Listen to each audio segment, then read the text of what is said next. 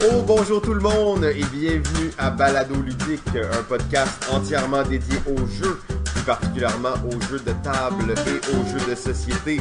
Aujourd'hui, épisode 20 de Banc Public!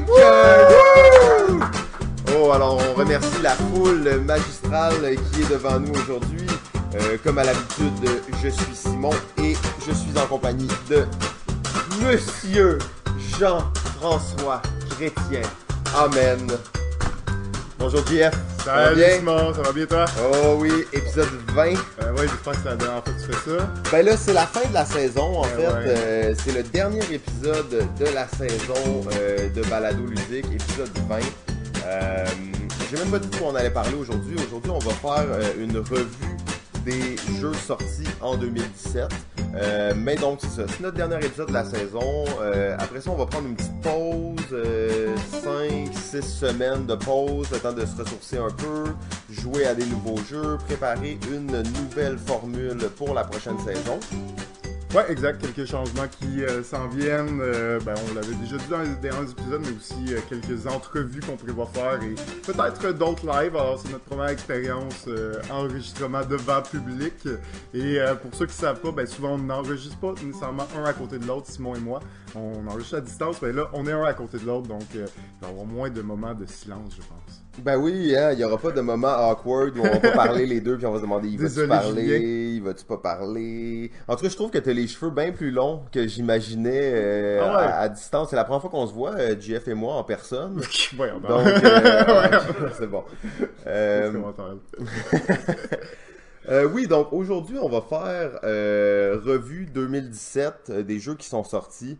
Euh, on, va y revenir un peu en détail tantôt, mais c'est sûr qu'il y a certains jeux qui sont sortis en français au Québec en 2017, mais qui sont sortis avant euh, dans d'autres pays ou dans d'autres langues. Donc il y a des jeux qui sont pas nécessairement sortis en 2017 qui vont quand même se retrouver dans la discussion.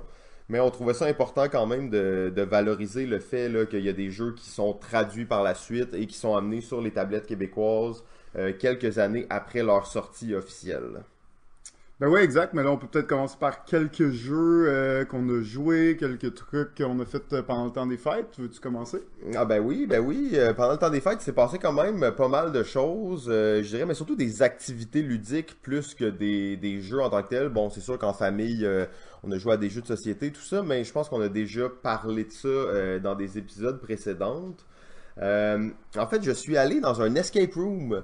Encore? euh, encore, ben oui, ben oui, encore. Je- mon but, c'est d'en faire le plus possible. C'était euh, à Brossard au 10-30. Ah. Euh, alors, c'était assez dépaysant pour moi. Oui, oui, ouais, non, c'est pas une place que je suis habitué d'aller. Oui, nouveau escape room, en fait, ça s'appelle Breakout. Euh, ils ont sept salles, en fait, donc Oh. c'est euh, très gros, euh, très ambitieux, hein, le 10-30. On sait, ils font pas les choses à moitié. Pas pire comme place, pas pire, je dirais peut-être un peu un peu old school dans les mentalités, mais euh, super décor. euh, et il y a un concept assez cool là-bas, c'est que tu choisis un personnage quand tu commences la partie, et chaque personnage va avoir un pouvoir différent. Euh, donc tu vas avoir, moi j'avais l'oracle en fait. L'oracle, ça permettait de regarder des photos de la pièce à l'avance et de voir des objets importants dans la pièce qu'il fallait se rappeler. Donc ça c'était quand même cool. Sinon on avait plusieurs personnages différents euh, qui étaient assez intéressants dont un personnage qui donnait 5 minutes de plus ou un indice de plus. Donc il y avait comme quand même une certaine, euh, un certain intérêt à ça. Euh, très bien, en fait on a réussi. D'ailleurs on a peut-être triché un peu, mais euh, Tu peux pas tricher dans l'escape. euh, des fois tu sais, tu peux, mais ça? euh, non, non, mais mais en même temps Breakout, pour tous ceux qui sont sur la rive sud, là, je, re- je pense qu'à Montréal il y a quand même un bon choix d'escape room. C'est pas nécessaire de se déplacer jusque là-bas, mais je trouve que c'est quand même une une belle alternative à venir à Montréal au 10-30, un bel escape room, 7 salles, donc c'est quand même euh, assez impressionnant comme truc, quand même des grosses salles, des beaux décors. Donc euh, Breakout, euh, je vous encourage à aller faire un Breakout, petit c'est tour. c'est le nom de la place. Ouais, Mais Breakout, c'est- la le nom. room que t'as fait. Euh, nous, c'était. Hmm, Oh, je sais pas, hein. bonne question. C'est des noms bizarres, tu sais, mais c'est un truc de cirque, en fait, là, de, de show de marionnettes, en fait. Là. Ok. Donc, le spectacle du docteur Calivari, ou je sais pas trop quoi. Non, c'était pas ça. mais en tout cas, on va revenir là-dessus plus tard. Toi, sinon, t'as peut-être joué à quelques jeux euh, qui valent la peine d'être mentionnés. euh, Joué à quelques jeux, en effet, euh, dont un jeu que, que ça faisait longtemps que je voulais essayer, qui est euh, le jeu Uns- Unsu. Unchu. Je sais pas Unchu. trop comment le prononcer. Je sais pas c'est quoi. C'est un petit jeu de, de cartes et quand j'avais joué, on, on, on fait la référence à King Domino. Puis en effet, il y a des petites similitudes avec King Domino.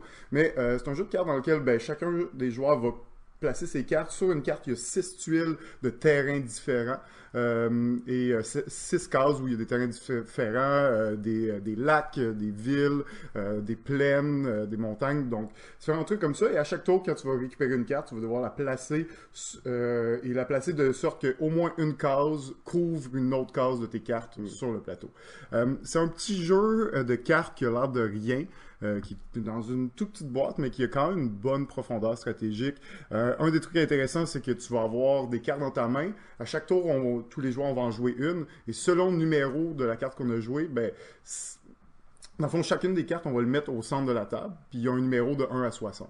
Le joueur qui a joué la carte la- avec le numéro le plus élevé va avoir le premier choix parmi les, les cartes qui ont été jouées au centre. Fait que je peux jouer une carte, puis finalement, C'est pas toi qui vas la jouer c'est pas nécessairement. moi qui vais la ramasser ou je vais en ramasser une autre parce que j'ai le premier choix, puis là, il y en a d'autres qui m'intéressent plus. Euh, et c'est aussi un jeu de gestion de ressources, parce que sur les cartes, soit que tu vas avoir des mines qui vont te produire un des quatre types de ressources, ou soit que tu vas avoir des industries qui vont euh, transformer tes ressources en points de victoire à la fin de la partie. Euh, donc, euh, il y a quand même un, petit jeu de cartes assez simple, mais avec une profondeur stratégique qui est assez intéressante. Ça joue en à peu près 30 minutes. Vraiment, vraiment clean. Puis oui, ça a un peu le feel d'un King Domino, mais plus poussé, parce que King Domino, ben, tous les types de terrains font des points identiques, alors que là, Chaque des- terrain euh, va faire des points de façon différente. Exactement. Tu as les villes que tu vas regarder ton plus gros quartier de ville adjacent l'un à l'autre. Euh, tu as les lacs qui. euh, Il y en a moins, qui sont plus difficiles à placer parce que tu peux jamais les recouvrir, mais qui va te donner beaucoup de points si tu les places un à côté de l'autre. T'as les, les forêts que t'en as pas beaucoup qui te rapportent deux points chaque. Puis en plus, ben, t'essaies de récupérer des mines et des industries dans le but de générer d'autres points avec tes ressources à la fin de la partie. Donc euh, super intéressant, j'étais content de l'essayer. Euh, ça c'est un jeu euh, qui se joue, si je me trompe pas, jusqu'à 5 joueurs. Et qui est vraiment, vraiment assez rapide, vraiment efficace. là. donc j'ai Ah ben ouais, ça a l'air cool, un bon petit jeu de cartes de création de territoire, là, donc ça. ça. a l'air assez intéressant. Exact. Le jeu est assez beau aussi, puis euh, il joue bien, euh, très simple. Cet aspect de gestion de ressources de plus dans, le- dans le jeu de cartes, je trouvais vraiment intéressant, qui rajoutait une, une couche de stratégie, là, si on veut. Ah, très cool, très cool. Bon, ben c'est à voir. Euh, je sais pas, ça doit se prononcer Unchu ou quelque chose de même. Probablement. On pourrait appeler euh, nos amis pour qu'ils nous, nous donnent l'information. Euh, sinon, ben, en fait, c'était le temps des fêtes, hein, tu sais, moi je suis un fan de jeux euh, alternatifs, hybrides et tout ça, et euh, bon, on n'a pas fait d'épisode précisément là-dessus, mais on en a parlé un tout petit peu. Jackbox Party. Ouais. Donc Ouais, le ouais, temps des fêtes, parlé, moment parfait pour jouer à ça. Alors Jackbox, c'est un jeu qui va se jouer sur, dans le fond, avec un ordinateur, possiblement branché sur une télé. Là, c'est pas nécessaire. Mais dans le fond, un ordinateur et tout le monde va jouer sur leur téléphone cellulaire. Et euh, Jackbox Party contient beaucoup de contient à peu près une quinzaine de jeux de party, donc des jeux euh, de mots, des jeux de devinettes, euh, des jeux de tout type de jeux en fait, et ça marche très bien dans un party de famille, les gens s'installent autour de la télé et euh, avec leur cellulaire, donc ça favorise vraiment l'interaction entre les personnes. Ouais, c'est pas un jeu de plateau, ça, Simon. C'est quoi ça? non, c'est clair, mais il y a quand même, dans, dans les- la, la série Jackbox, il y a certains jeux qui vont quand même demander l'interaction entre les joueurs. Euh, D'ailleurs, on avait parlé d'un jeu qui s'appelle Tabarouette T'es faite. Ouais. Tu sais, qui est justement un jeu où, bon, tout le monde va avoir une indication à faire sur leur carte, mais il va avoir un trade qui va devoir, tu sais, mimer. C'est un jeu de mime, là, où on a... Tout le monde a la même euh, chose à mimer, sauf un joueur qui un sait joueur qui va avoir autre qui va devoir tu sais, essayer de, de, de se d'être caméléon dans la foule pour Ouais. pas se faire repérer puis mimer la même chose que les autres. Ben dans Jackbox Party, il y a ce genre de mécanique là donc qui va im- im- impliquer de pointer d'autres joueurs autour de la table, de découvrir des trades, tout ça. Euh, super bien fait, il y a des jeux vraiment pour tous les goûts. Euh, ça tourne un peu autour du aussi du Cards Against Humanity, où les gens vont écrire des réponses drôles, mais il y a des jeux de dessin, il y a plein de, de choses assez intéressantes, là, puis ils viennent de sortir la quatrième édition de, de Jackbox Party, euh, la boîte numéro 4. Ouais. Euh, donc j'ai pas encore joué, mais je vais vous revenir là-dessus, bien entendu, durant les prochains épisodes, parce que c'est très très cool comme jeu. Puis je trouve que c'est quelque chose qui manque, là, les jeux qui font le pont entre le virtuel puis la réalité. Euh, je pense qu'on va en voir de plus en plus, puis ça, c'est quelque chose qui, euh, qui m'intéresse particulièrement. Ben, c'est sûr que les jeux hybrides euh, avec les téléphones, euh, vu que c'est de plus en plus ben, accessible, Accessible, et ouais. tout le monde en a, donc on va en voir de plus en plus. Mais Jackbox Party, en plus, la beauté, c'est que les gens, t'as pas besoin d'application, t'as pas besoin de rien, tu te connectes sur Chrome directement, tu rentres le numéro de l'adresse qui est écrit comme sur ta télé, puis ça se connecte tout seul, que t'aies un iPhone, que t'aies un Android, euh, tout se connecte automatiquement, c'est très très euh, très facile à mettre en place et très agréable. Combien de jeux dans, dans un jackpot? Dans, dans, une boîte, il y en a cinq. Euh, puis là, pour l'instant, ben, comme je dis, la quatrième boîte vient de sortir. Donc, il y en a une vingtaine au total qui sont sortis jusqu'à maintenant. Et même maintenant, ils commencent à, les, à sortir des jeux individuels. Donc, ceux qui fonctionnent bien, ils en font une version qui vont sortir individuellement que tu peux acheter. C'est euh, 5$ sur Steam. Euh, donc, ça, ça vaut la peine. Excellent. Moi, de, de mon côté, j'ai pu essayer un jeu à deux joueurs qui s'appelle Andorre Chada et Torn. Alors, Andor, c'est un jeu, euh, ben, à la base, c'est un jeu coopératif de 2 à 4 joueurs qui joue sur un gros plateau. Puis bon, c'est un jeu de, de stratégie quand même de, d'environ 2 heures environ. Euh, c'est euh, Andor, Chada et Torn, c'est la version 2 joueurs de, de, ce, de ce jeu coopératif. Donc, c'est un Mmh. coopératif à deux joueurs dans lequel ben, Shada et Torn se sont, euh, sont de retour euh, vers Andorre pour aller protéger la cité. Mais c'est qui ce Shada et Torn Ben, c'est des héros, là. Ok, non, non, mais. c'est comme ça que ça s'appelle. Parce que c'est les deux personnages qu'on va, euh, qu'on va jouer. Dans le fond, c'est un jeu à deux joueurs. Il y a les deux euh, characters dans le jeu. Et euh, ils se sont échoués dans le, pour retourner à Andorre. Donc, notre but, ça va être de traverser le, le- les chemins, les différents territoires, vaincre les, les, les ennemis sur notre passage dans le but de revenir à Andorre. Donc, un petit peu comme le jeu de base, c'est un jeu à scénario. Donc, ce qui était le fun avec le premier, c'est que euh, le jeu de base, c'est que tu pouvais commencer la partie en ayant eu une page de règles et tu as un scénario tutoriel qui te fait euh, apprendre le jeu. Donc, la première partie, c'est un apprentissage, puis ensuite, tu vas te lancer dans des aventures. D'une partie à l'autre, tu vas changer d'aventure, donc ça va t'amener euh, des défis différents. Donc, c'est un peu le même concept avec euh, cette version à deux joueurs. On a encore un, tutoriel qui va te montrer comment le jeu fonctionne, et ensuite, ben, tu as plusieurs scénarios qui vont te permettre de, de, euh, avoir de la rejouabilité, puis avoir des- des parties différentes de l'une à l'autre. Donc, c'est un coop à deux joueurs. Absolument. Ça marche bien. C'est vraiment bon, en fait. C'est une mécanique que j'avais pas beaucoup, euh, que j'avais jamais vue, en fait. euh, Puis euh, c'est ça qui était le fun par rapport au jeu de base, qui est quand même différent du jeu de base. Euh, là, c'est un parcours. hein. On a à suivre un parcours, on a à se déplacer sur un territoire, à aller toujours vers l'avant. Euh, Il y a aussi une menace qui nous suit, qui, si nous rattrape ou nous dépasse, on perd. Il y a des monstres qu'il faut leur battre. Mais en gros, là, la mécanique, c'est que chacun des joueurs a trois cartes devant lui qui représentent son personnage, mais trois fois avec des statistiques différentes. Sur chacune des, des cartes, des statistiques de déplacement, puis des euh, effets spéciaux, puis des statistiques d'attaque. Mais c'est comme un deck building où tu as trois paquets. Parce que durant la partie, tu vas euh, acheter, ben pas acheter, mais tu vas récupérer des monstres que tu vas mettre dans un des trois paquets. Puis à chaque fois que tu joues un paquet, tu prends la première carte du dessus et tu la remets en dessous du paquet. Donc ton paquet va évoluer comme ça quand tu as un monstre sur le dessus du paquet, puis que tu veux activer ce paquet-là, ben, tu dois combattre le monstre. Sinon, tu peux activer un autre paquet. Donc, c'est un peu dur à décrire comme mécanique, là. Euh, je vois que t'es clouless euh, dans tes yeux. Ah, mais quand tu le vois, là, tu vois mon, mon, mon Ouais, sentiment d'incompréhension. Tu peux mais- le voir maintenant euh, hum, que tu comprends pas. Mais c'est un petit peu difficile à expliquer, honnêtement. Euh, comme mécanique, puis c'est un truc que je peux pas comparer parce que je l'ai Il y a pas de comparatif, vu là. dans d'autres jeux, cette mécanique-là. Mais imaginez-vous que t'as... c'est presque un deck building dans lequel tu as trois paquets. À tous les tours, tu actives la première carte de un des trois paquets. En gros. Euh, donc vraiment cool pour ça. Euh, bizarrement, on a échoué deux fois le, tutoriel. Euh, donc on se sentait un peu, euh, Un peu mauvais. après ça. Mais euh, on a compris qu'on avait fait des erreurs dans le setup et que c'était pas si Ah, c'était pas de votre ça, faute, finalement. c'est ça? Ok. C'était pas vraiment de notre faute, non, exact. La première partie, on s'est quand même fait bon, terrasser. Mais après avoir analysé le jeu, compris que, que- quelles étaient les mécaniques, qu'est-ce qu'il fallait faire pour euh, ben, s'entraider plus dans la partie, ben, la deuxième, troisième partie, on les a quand même réussi euh, assez bien. C'est des parties de- un petit peu longues, on parle de 45 minutes peut-être, jusqu'à une heure. Pour un jeu à deux Euh, joueurs, c'est quand même. euh, Pour un jeu à deux joueurs, fait que oui, c'est ça, exact. C'est quand même euh, assez long pour une petite boîte là, qui a l'air euh, assez, euh, assez simple comme jeu, mais non, il y, a, il y a quand même de la bonne profondeur. Pour ceux qui connaissent Andorre, ben, on reste dans le même feeling, mais on a vraiment une expérience différente. Euh, ce que j'ai reproché au jeu de base d'Andorre, c'était qu'à deux joueurs, c'était presque impossible. De jouer, ok. Ah, le jeu est, à mon avis, mal balancé dans le sens qu'il est plus, il est plus facile à 4 qu'à 2.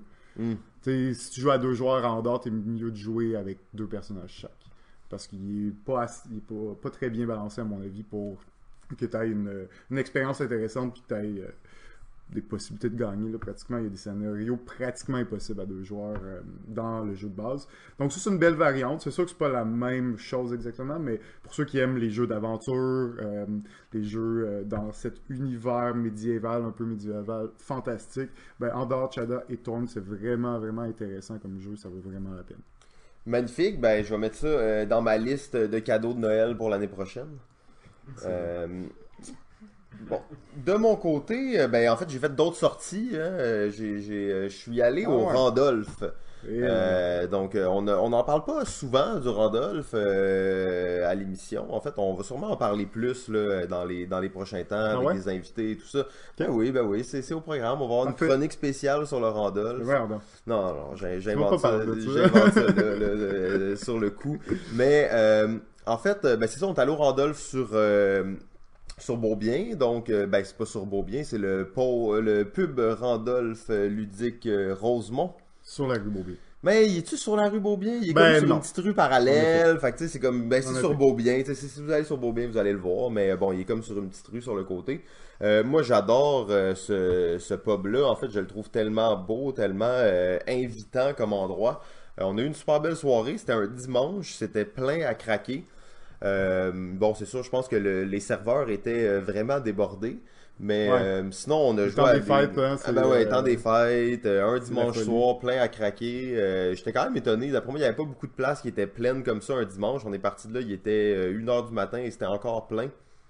Euh, Ah ouais, ça ferme à une heure d'habitude. ah, ça ferme à 1h. Ouais. Ok, ben Le il, dimanche, devait, il devait fermer les portes euh, tout juste parce qu'on quittait, mais il y avait encore tellement de monde. Je me suis dit, ils ont sûrement pas mis tout le monde dehors. euh, Non, mais les, les, les soirées bien occupées comme ça, de, de temps des fêtes, souvent ça arrive que. J'imagine qu'ils ont dû repousser vers 2 heures. Ouais, ok. Ben, en tout cas, belle, belle soirée. C'est un truc à découvrir. D'après moi, la plupart des, des gens qui écoutent le podcast connaissent déjà le Randolph, mais il y en a peut-être qui sont pas allés à celui euh, dans Rosemont. Puis je pense que ça vaut vraiment la peine. Ambiance totalement différente. Euh, tu peux t'installer, jouer à des jeux qui sont un peu plus euh, un peu plus gros, prendre un peu plus ton temps, ça, ça crie peut-être un peu moins, c'est moins l'ambiance festive de, de Saint-Denis, quoi, c'est pas plate comme endroit, c'est juste plus un peu plus tranquille. Euh, donc c'était ça, je suis allé. J'imagine euh, qu'il devait avoir de l'ambiance quand même. ah ouais, ouais, il y avait de la belle plein, ambiance, euh, il y avait des gens qui jouaient à des jeux de party juste à côté de nous, tout le monde s'amusait bien, euh, c'était quand même une très belle soirée, on a, on a bu plusieurs, plusieurs drinks, euh, dont des potions de mana, de stamina et euh, plein d'autres trucs de magiciens comme ça. Euh, moi, ça sonne un peu geek, hein, mais pourtant, c'est c'est pas tant le, le feeling que t'as sur place, là, malgré tout, hein, les potions, c'est le fun de boire dans un... un Erlen meilleur, Ouais. exactement.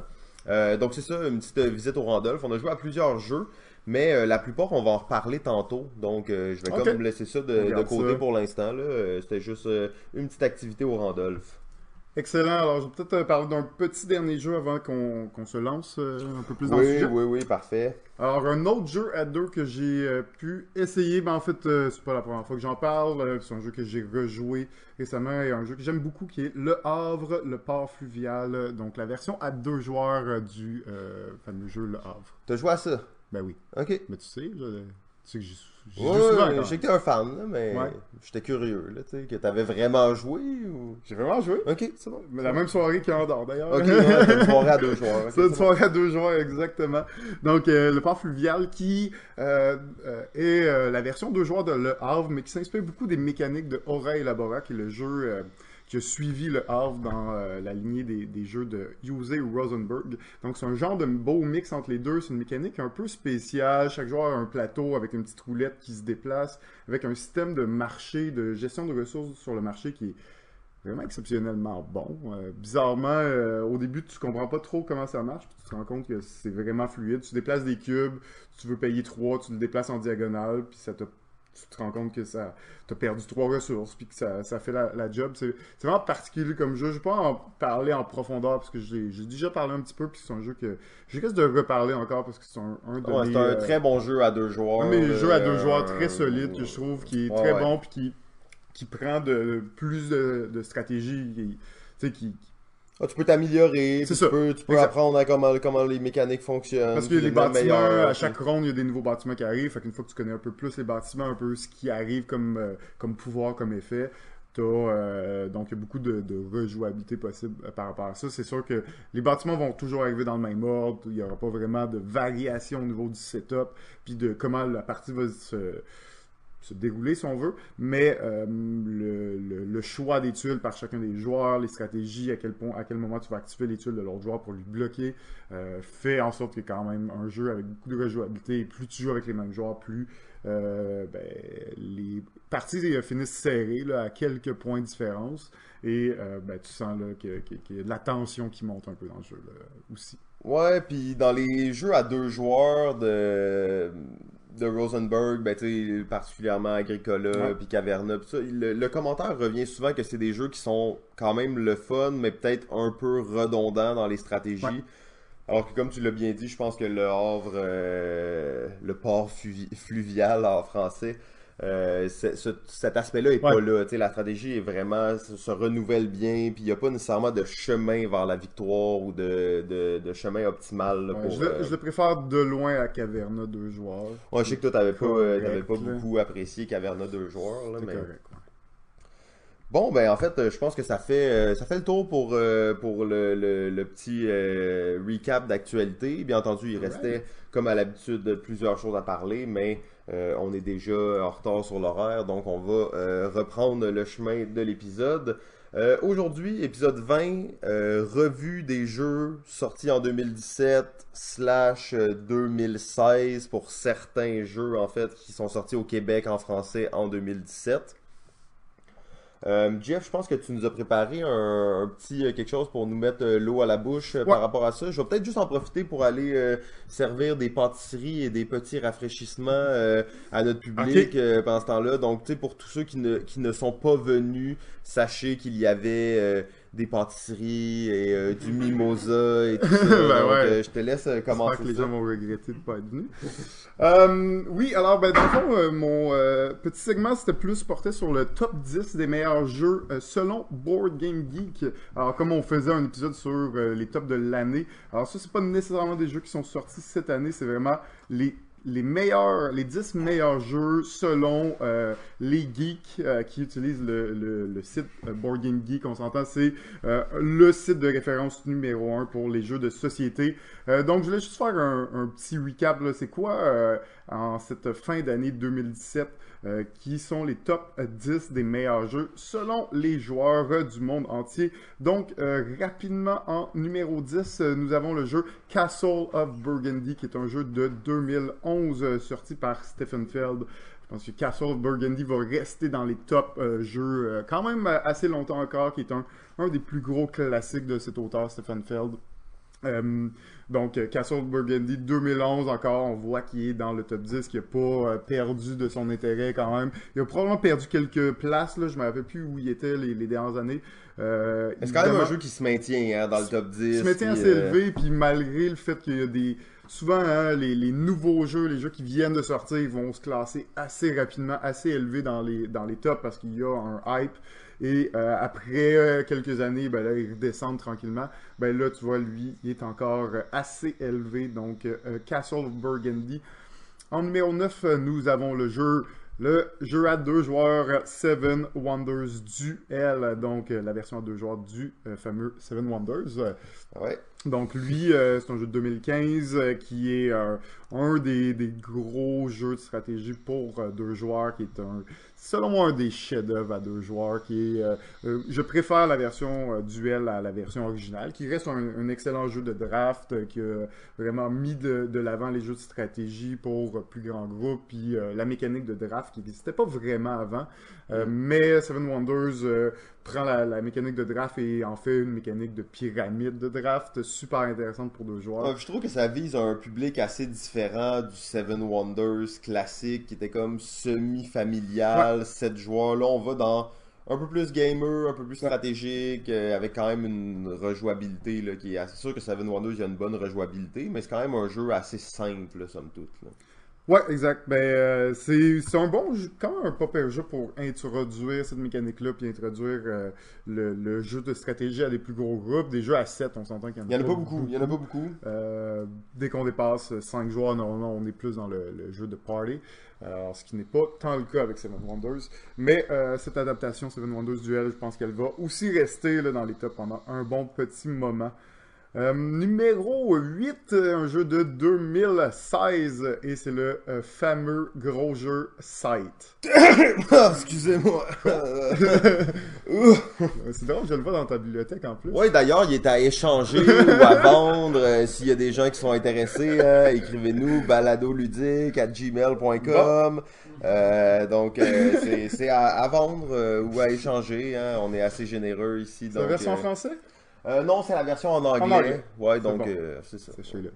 Ah, ouais. Euh, ben écoute, c'est pas. euh, tu, tu représentes pas euh, l'opinion générale des geeks parce que numéro 8, Ouais. C'est à partir de ce moment-là que j'ai commencé à ne plus trop regarder le top sur BGG, mais bon, en tout cas. Bien, chacun ses goûts. Euh, ben écoute, ça va être un gros jeu de stratégie avec des miniatures, de confrontation, mais aussi de points de victoire. Donc un bon mélange quand même de, de, de confrontation et de stratégie plus européen. C'est un genre de mix à Mary Trasher Ouais, c'est un jeu de territoire, mais où t'as des ressources à gérer, puis tu vas ça. bâtir ton empire. Tu sais, quand même, toute la, tout est là pour que ce soit bon. Hein. Exact. Tout est là pour que ce soit bon et c'est bon quand même. C'est bon quand même. Mais JF, t'es tellement euh, optimiste quand tu parles sur- euh, au micro, mais tu sais, si les gens pouvaient t'entendre à l'extérieur. euh, on reparlera de Gloomhaven tantôt. Là. Ok, c'est bon, c'est bon. Euh, mais en fait, ce que, ce que je voulais euh, mentionner surtout, c'est que Sight est numéro 8. Puis Sight a été euh, mécaniquement quand même très grandement inspiré d'un jeu qui s'appelle Terra Mystica. Et Terra Mystica est numéro 7 sur BGG, un jeu de 2012. Euh, Il y a un peu d'espoir dans ce monde. donc quand même, tu vois, là. Ah, Terra ouais. Mystica, c'est quand même l'inspiration majeure de Sight. Euh, L'auteur euh, a dit, a mentionné que c'était une de ses in- inspirations lors de la création du jeu Sight. Et on peut le sentir parce que mécaniquement, au niveau des, des, plateaux de joueurs personnels, comme on déplace les figurines de notre plateau vers le, pla- vers le plateau central et que ça va débloquer des actions ou réduire le coût de certaines actions. Euh, ben, c'est de l'inspiration, ça vient principalement de Terra Mystica 2012, donc qui est en numéro 7, qui est un jeu euh, peut-être un petit peu plus simple que Sight, un petit peu plus euh, clean, un petit peu plus léché si on veut. Il n'y a pas Un de grosse plus euro que, que. Justement, il y a pas moins l'aspect de confrontation, Un peut-être. petit peu moins, mais il y a cet aspect où il y a quoi, 12 races qui ont toutes des, des, des pouvoirs différents, qui ont quand même une belle, une belle rejouabilité, puis une belle diversité dans ce jeu, euh, qui est Terra Mystica. Sinon, un autre jeu de 2016 qui euh, rentre dans le top 10 de BGG, qui est euh, Terraforming Mars. Euh, ouais. Ah ouais, plus enthousiaste, ça. Ouais, ouais, ben, Terraforming Mars, hein, c'est... je pense qu'on aura euh, peut-être la chance Ouais, d'en, genre, d'en reparler. pas. On a déjà parlé souvent. On n'a pas Vous allez de- voir pourquoi tantôt. Ouais, c'est ça. On a- va pas en parler. là. Alors, euh, numéro 5, euh, qui est un jeu que j'ai vraiment hâte d'essayer, qui euh, s'appelle Star Wars Rebellion, qui est un jeu à deux joueurs grandement inspiré du euh, Twilight Struggle, c'est-à-dire un jeu de, confron- de confrontation euh, card-driven game dans lequel ben, quelqu'un va jouer l'Empire et quelqu'un va jouer les foutus rebelles Jedi. Donc, euh, Ah, t'étais un gars de l'Empire ou c'est quoi ton problème? Les foutus rebelles Jedi, c'est quoi ça? ouais, là, je, sais Je me dissocie de tout contre les rebelles. Euh, ben écoute, c'est ça. Le jeu, euh, dans le fond, c'est vraiment. a Mais un J'ai vraiment hâte de l'essayer, ça a l'air là. euh, mais c'est, en fait, c'est un peu une honte que les deux on n'ait pas joué, Exact. mais ça a l'air excellent Exact. en fait. Là, j'ai, j'ai rien de. Plateau gigantesque, jeu, euh, deux joueurs pour figurines. 4 à 5, euh, 4-5 heures. On s'entend, c'est du gros jeu. Euh, mais c'est un jeu où justement un joueur va incarner les rebelles, va essayer de se cacher, de se dissimuler, mettre des pièges. Euh, et l'Empire qui a beaucoup trop de pouvoir, qui marche où elle veut, mais qu'elle va peut-être euh, devoir, elle va peut-être s'enfarger dans les différents pièges que le- les rebelles vont mettre sur leur chemin. Donc ça c'est une grosse boîte là, c'est assez massif. Ah ouais, c'est un gros jeu. Puis de ce que j'ai cru comprendre aussi, c'est que la, la thématique est vraiment bien représentée dans le jeu. Donc les cartes vont faire du. Sens. Avec... Fait que si vous êtes un fan de Star Wars, c'est encore plus... euh, il y a encore plus d'intérêt parce que justement au niveau de l'histoire et tout ça, donc il y a beaucoup de, de, de similitudes avec le film, avec les films et Ouais. avec l'historique général de Star Wars. en a quand même beaucoup de jeux là, de Star Wars. Oui, là. On parle de Imperial Assault, on parle de euh, Destiny qui vient de sortir aussi le jeu de de dés de, cartes. Destiny, on parle aussi du euh, X-Wing. X-Wing miniature, ouais, absolument. Il y en a vraiment beaucoup, mais comme on peut voir, c'est le, le seul euh, Star Wars qui est dans le top 10 en ce moment. Euh, en tout cas, c'est de, un de ceux que je veux le plus essayer dans, dans la thématique. Oh ouais, non, mais il a l'air intéressant, absolument. là. Parce que, ben évidemment, il reprend un petit peu les mécaniques du numéro 4 maintenant sur BGG, un jeu de 2005 qui est Twilight Struggle. Oh, ce jeu qui a été si longtemps numéro Ouais. 1. Et en fait, euh, à plusieurs reprises, je mentionnais que c'était le numéro 3 dans nos derniers épisodes. Oh, et et là, il a droppé. numéro 4. Et ouais. Et je Euh, sais que ça de que c'est pas à cause du numéro 2. Ouais, Ah, ok, on va y revenir quand on va être rendu au numéro Donc, 2. Twilight Struggle, euh, card-driven game dans lequel un joueur va incarner euh, ben, les, les, les Russes, l'URSS plutôt, durant la guerre froide, et les autres, les Américains. On va essayer de prendre le contrôle de différents territoires, de différentes régions dans le monde, dans le but de gagner la guerre froide et réécrire l'histoire peut-être. Donc, encore une fois, j'ai passé assez vite dessus parce que j'en ai parlé Ouais, euh, ben, maintes c'est ça. Pour ceux qui hein. sont plus intéressés par ça, épisode 17 et épisode 18, euh, donc euh, jeu de majorité et jeu piloté par carte. Ouais, il est comme dans toutes mes tops. C'était les numéros 1 de GF. En fait, on le retrouve un peu dans tous les épisodes. hein. Euh, des fois, on n'est pas capable de démordre de certains jeux. Et bien, c'est le cas de Try Struggle pour GF. Numéro 3 sur BGG en ce moment qui est True the Age, A New Story of Civilization, donc un jeu de civilisation. C'est la nouvelle édition, il est sorti en 2015. C'est comme une, suite du, euh, du premier qui était sorti, qui était euh, peut-être un petit peu brisé, certaines cartes un peu trop fortes, un peu trop powerful. C'est une euh, version améliorée, un petit peu mieux balancée. Donc c'est du gros jeu de civilisation, beaucoup de... Comment on appelle ça Du push... du cube pushing Ouais, ok. Beaucoup de, on beaucoup de cubes. pousse beaucoup de cubes dans le jeu. Là. Il y a beaucoup de tracks, il y a beaucoup de tracks à chaque fois. Tu vas bouger des cubes, tu vas acheter une carte, ça va bouger des cubes à gauche, à droite. Donc beaucoup, beaucoup de manipulation durant la partie, mais qui donne euh, vraiment le- l'ambiance et le feeling de développer une civilisation. Il n'y a pas vraiment de plateau. Là. Le plateau, c'est vraiment des trackers. C'est pas un jeu comme, euh, mettons, Civilisation. euh, Il n'y a pas de carte, là. euh, où- Ben, il y a beaucoup de cartes, en fait. C'est vraiment juste... euh, il y a je pas de- une map, là. ah oui, c'est ça, exact. Il n'y a pas de plateau, a- on se déplace pas physiquement, c'est plutôt abstrait. On va acheter des bâtiments, on va avoir des industries qu'on va pouvoir évoluer pour produire des ressources de la nourriture et ainsi de suite. Donc, euh, ça, c'est le jeu de civilisation euh, par excellence des gamers, To the Age, a New Story of Civilization de 2015. Le numéro 2 Numéro 2. Numéro 2, c'est le jeu nouvellement euh, dans le top 10 de euh, BGG, euh, jeu de 2017, c'est Gloomhaven. C'est ça. Ok, fait que là, là, dans le fond, pour que vous sachiez, GF avait promis avant l'épisode qu'il n'allait pas trasher sur Gloomhaven. En fait, il craignait euh, la communauté de, de fans de Gloomhaven qui connaissent peut-être son adresse, qui pourraient venir le tabasser. Fait que moi, ce que je te propose, GF, c'est que tu nous, tu nous fasses euh, tu sais, ta, ta bonne description, puis on va le couper au montage après. Mais au moins, les gens qui sont là, live, ils vont, ils vont savoir ce que t'en penses. Donc, tu sais, juste un petit, là, une minute ou deux pour nous dire qu'est-ce que t'en penses de Gloomhaven et tout Écoute, c'est sûr que Gloomhaven, c'est un jeu, euh, c'est pas un legacy en tant que tel, c'est un jeu de, de, de scénario, de ouais. campagne, où nos personnages vont évoluer euh, dans différents scénarios. Le gros boss sur Gloomhaven vient du fait que la boîte est beaucoup trop grosse et beaucoup trop lourde. Euh, de un, que c'est un projet Kickstarter qui a énormément marché, mais aussi qui vient euh, chercher euh, la crowd de... Donjons et Dragons, des jeux de rôle. C'est un peu la prétention du jeu. C'est un jeu Donjons et Dragons en plateau. On va vivre des, des histoires, des expériences et aller tabasser des monstres. Euh, en réalité, on pff, tabasse des monstres comme dans n'importe quel autre jeu de campagne. euh, de miniature. de miniature, il n'y a rien de très particulier. Oui, mécaniquement, il y a plein de trucs super intéressants. Euh, il y a des nouvelles mécaniques, mais pour que le jeu soit le fun, il faut que tu te fasses 40 games. Puis une game, c'est 3 à 4 heures minimum. Puis c'est à peu près 30 à 40 minutes de, de, de setup euh, de Par jeu par, euh, par game, par partie. Donc c'est quand même, tu sais, pour aimer ça, il faut vraiment être dedans, il faut vraiment vouloir aimer la, la thématique, vouloir avoir un genre de, de jeu de rôle, mais pas un vrai jeu de rôle. Tu sais, où on assume, oui, un petit aspect d'histoire décisionnel, de développement de personnages, mais la partie va être grosso modo, on rentre dans un donjon, on tabasse des monstres, à la fin on a du XP, on, on, euh, évolue nos personnages, ça prend énormément d'XP pour que nos personnages évoluent assez pour qu'on sente vraiment une différence, donc ça prend vraiment beaucoup de parties.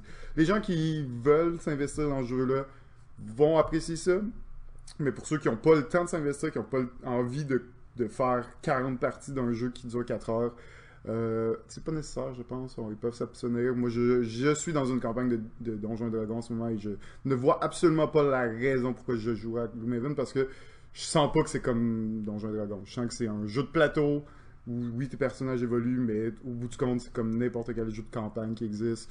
Il y a un mage, il y a un barde, il y a un, il y a un Ouais, très warrior, classique quand très, même, Très, classique. On a un petit crew d'aventuriers, on rentre dans un donjon, on tabasse des monstres, c'est fini, on a fait du XP.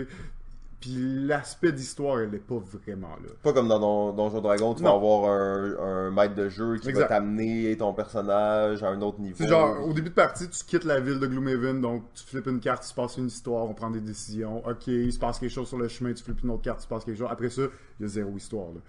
T'es dans le donjon, t'es dans le donjon, il n'y a pas d'histoire qui se passe, il n'y a rien de surprenant, il n'y a pas de carte, tu fais comme Oh shit, ça arrive. Non, tu ouvres une porte, tu vois les, les monstres qui sont là, c'est les monstres que tu vas avoir à battre, il n'y aura pas de surprise, ça va être ça. Euh, donc ce côté-là est très très très euh, manqué à mon avis. Ils ont manqué vraiment le fait que durant le jeu, durant le combat, il y a zéro chose qui se passe à part de tabasser des monstres. Donc c'est un peu mon point de vue sur ça. Je pense qu'il y y a sa crowd, puis c'est pas pour rien qu'il est numéro 2 euh, sur BGG, mais j'ai l'impression que ceux qui le classent haut ont pas joué à grand chose d'autre. Ouh! Alors bon, vous pouvez vous en douter, on va absolument pas couper ça au montage. Donc, euh, ben, vous avez entendu JF qui l'a dit, euh, vous savez où vous pouvez le trouver. euh, si vous voulez plus de détails, vous pouvez nous écrire. Là, Numéro 1 sur BGG et euh, depuis un an maintenant, euh, tiens la première position, c'est Pandémie Legacy Season 1. Oh yeah! Je sais pas où est rendu saison 2, je l'ai pas trouvé euh, encore. Il est peut-être encore euh, trop récent. Il n'y a, pas- y a pas beaucoup de gens, je pense, qui l'ont joué, surtout au prix de la boîte. ça a dû ref- Ouais, refroidir un certaines 110 personnes. ouais, saison 2, je trouve qu'il abuse un peu. Là. Ah, il profite du hype, hein? Ouais, j'étais un peu Numéro un, surpris. hein? mais, ouais, numéro 1 sur BGG, mais si Bon, t'en vends pas. Ça reste que c'est un Legacy, idéalement tu le joues à 4 joueurs, tu l'achètes à 4, donc ça réduit quand même le prix euh, du jeu en réalité. Mais euh, en effet, c'est un- c'est une grosse boîte, mais c'est pas pour rien qu'il est numéro 1, puis ça, euh, je suis pas contre là. Non, c'est pas pour rien qu'il est numéro 1. c'est Pandémie, c'était déjà un bon jeu, un bon jeu coopératif avec des belles mécaniques. Amener l'aspect legacy là-dedans. bon, j'ai pas joué à Charterstone, mais j'en ai pas beaucoup entendu parler depuis qu'il est sorti. Moi, je pense que Pandémie Legacy, c'était pas une, ch- une chose unique dans l'univers, mais toutes les circonstances étaient réunies pour que tout marche bien. Ouais. L'histoire était bonne, les, les choses que tu découvrais à travers le jeu étaient bien faites, c'était unique à, à ce moment-là. Euh, je pense qu'il mérite sa place là. Et euh, d'après ce que j'ai compris, j'espère juste que Gloomhaven va pas le dépasser bientôt. là. Dis-moi pas ça. Ok, ben en fait, euh, merci JF d'avoir repassé ce, ce top 10-là, C'est ça. euh, le top 10 de BGG. Bon, il y a quelques aberrations. euh, c'est clair qu'on dirait que maintenant que la communauté de joueurs se diversifie, ben on va aller chercher des gens qui ont peut-être pas un esprit critique moins développé sur les jeux, mais qui ont peut-être joué à moins de jeux, qui ont peut-être mais- le hype meter plus facile. Dans Quand- le sens que... Quand on commençait, là, tous les jeux qu'on jouait, c'était les meilleurs jeux ever. Oui. À chaque fois que tu joues à un nouveau jeu, ah, c'est le meilleur jeu, hey, ça c'est dans mon top 10, c'est- normal, t'as cette espèce de, de, de, de découverte, tu découvres des nouvelles mécaniques, des nouveaux jeux. Euh, ben là, que ça fait quelques années que t'en joues, c'est plus... En tout cas, moi j'ai perdu ce truc là de chaque fois que je joue à un nouveau jeu, c'est le meilleur. Ouais, maintenant, ça faut qu'il soit vraiment bon pour que ton- tu sois Ouais. comme, ok, ben tu c'est un bon jeu, mais t'as beaucoup de comparatifs, beaucoup Exact. de, de, de- d'informations pour faire tes choix par rapport à ça. Euh, je pense aussi un des problèmes, c'est que les gens dans ma tête sont beaucoup trop drastiques quand ils notent des jeux sur BGG. Ah, c'était bon, on va mettre 10. Ah, c'était pas très bon, on va mettre 0. Tu sais, là, j'exagère un peu, mais euh, je le vois beaucoup dans les critiques de films sur Internet, dans les Ouais. critiques qui sont euh, user-based. C'est pas si nécessairement un barème qui est super respecté. Donc les gens ont de la même façon. tous leurs hein. barèmes différents. Ouais. En plus, BGG propose un barème, de 1 à 10. Ouais, Ils- c'est terrible d'ailleurs. Ben, ils te mettent euh, je jouerai jamais, je jouerai un peu. Mais, tu sais, déjà, si les gens se respectaient ça, ça pourrait peut-être aider certains jeux à être classés de la meilleure façon. Mais bon, on va pas nécessairement non plus euh, se plaindre que le hobby se popularise et qu'il y a Ben de plus en plus de gens et que justement, on va aller chercher plus des gens qui sont des amateurs de jeux vidéo, des amateurs de jeux de rôle. Euh, les jeux de plateau ratissent beaucoup plus large. Même récemment, les amateurs d'Escape Room ont des jeux pour eux. Euh, bon, on y reviendra un peu plus tard. Euh, ben, en fait, euh, je pense qu'on est, on est sur, sur le point d'entrer dans le, dans le cœur de l'épisode. donc, d'aller peut-être passer en revue certains jeux qui sont sortis en 2017, qui n'ont pas fait notre top 5, mais qui valent quand même la mention. Je pense que juste d'avance, on va essayer de se restreindre un peu parce que c'est le genre d'épisode qui pourrait euh, durer plusieurs heures. Donc on va essayer de garder ça euh, le plus bref possible sur les jeux. On va essayer d'en passer le plus possible en revue, donner une petite description, notre avis dessus pour finalement atteindre le top 5. Génial, commence donc, euh, Simon. Ouais, ok. Ben, euh, je vais commencer par un jeu que j'ai joué euh, tout récemment. En fait, il s'agit du jeu euh, Bonnie Kingdom. Euh, donc, euh, le royaume des lapins. du, de l'auteur Richard Garfield, entre autres. Exactement. Donc, quand j'ai vu ça, j'étais bien excité d'essayer le jeu. Richard Garfield, notamment connu pour, ben, bien entendu, Magic, mais aussi King of Tokyo, donc des, des classiques du genre. Euh, qui est un auteur que j'apprécie beaucoup. Euh, Kingdom, euh, Bonnie Kingdom, en fait, c'est un jeu de, draft, principalement. Donc, c'est un jeu où on va avoir des cartes, on va se passer les cartes autour de la table, on va en choisir une, on va la garder, on va les jouer tout en même temps. Jeu de draft assez classique. Je dirais qu'il n'y a rien de... Il n'y a rien de révolutionnaire dans le jeu, mais c'est un très très bon jeu de draft. Ça roule bien. On a joué notre première partie, on était quatre joueurs, personne ne savait jouer. Euh, on a joué en une heure et quart. Euh, donc, tu as le, le feeling un peu d'un Seven Wonders, mais avec un plateau de jeu où tu vas devoir placer tes choses stratégiquement. Euh, J'ai trouvé ça très bien, en fait. Hein. C'est pas un chef-d'œuvre instantané puis un achat absolu, mais ça fait très bien la job. Ça, renouvelle un peu l'idée des jeux de draft en amenant le plateau puis les placements sur le plateau. Très bon jeu, en fait. euh, C'est euh, full thématique. Hein. C'est Bonnie Kingdom, c'est un jeu où on place des lapins, puis à la fin, le plateau est rempli de lapins. Euh, Il y a des lapins partout, partout, partout sur le plateau. C'est des lapins dans des châteaux. C'est des petites figurines en plastique. C'est pas un gros cute, jeu de figurines, mais elles sont cute, c'est beau, euh, les couleurs sont belles. euh, pas, pas beaucoup de points négatifs à faire. puis J'ai quand même l'impression que c'est un jeu qui a euh, une certaine profondeur. Nous, on a joué une partie, puis on était comme Ah, mais tu sais, j'aurais voulu faire ça de même. Tu sais, J'avais envie de refaire une autre partie juste pour essayer un peu les stratégies, tester le système. Euh, Il y a quand même beaucoup de cartes dans le jeu, puis les cartes sont assez différentes là, les unes des autres. Donc, euh, Bonnie Comment t'as t'as trouvé le comptage des points? Ça avait l'air intense. Il me semble qu'il y en a beaucoup à la fin de la Il partie. y a beaucoup de points à la fin de la partie, mais j'ai pas trouvé ça si pire. Pour de vrai, euh, ça, ça a bien passé. Puis on s'est fait, en fait, littéralement torcher par quelqu'un qui avait le double de points de nous, en fait. Euh, ouais, ça, ça a fait un peu mal à l'orgueil. tu comptes tous les points à la fin, hein, je pense? Euh, il, y a- il me semble qu'il y a quelques points que tu fais au cours de la partie. Je suis même plus sûr, en fait. Ça fait pas longtemps que j'ai vu, mais... mais il y a beaucoup de Parce que points tu à sais la pas fin. trop ce qui se passe. Tu sais pas trop. euh, Non, non, tu fais des points dans la partie. En fait, il y a des moments de comptage à chaque deux tours où y a- tu fais des points, mais euh, c'est quand même euh, assez intéressant comme jeu. Là. Euh, bon, bon jeu de draft. Euh, je, je le recommande, même si c'est pas là, euh, le, le- le chef-d'œuvre de l'année. Excellent, excellent. Moi, je vais euh, parler d'un jeu qui s'appelle Baron Park, euh, qui est un jeu de construction de parc à ours. où, euh, en fait, c'est un peu le Le jeu parc qui- à ours. Ouais. Le parc à ours. de, de, ben, de parc d'attractions, mais où on va mettre des ours puis des animaux dedans. Mais c'est beaucoup- Un zoo? Mais c'est pas, c'est pas nécessairement un zoo, parce qu'on va pas mettre n'importe quel animal. Ça va être principalement des ours polaires, des ours euh, bruns. euh. C'est beaucoup axé sur les ours. Donc, euh, c'est vraiment un jeu, euh, pour ceux qui connaissent le jeu Patchwork, c'est un genre de patchwork à quatre joueurs. Ok. Peut-être un petit peu moins, je trouvais qu'il est peut-être un petit peu moins, mettons, euh, poussé niveau stratégie, peut-être un petit peu plus léger au niveau des stratégies, mais pour ceux qui cherchent un jeu style patchwork pour 4 joueurs, c'est un jeu qui marche bien, euh, dans lequel ben, tout le monde va commencer avec une plaquette, euh, euh, de, de parc. Et euh, au fur et à mesure de la partie, on va pouvoir avoir jusqu'à 4 plaquettes, agrandir notre parc, placer différentes attractions qui vont rapporter des points.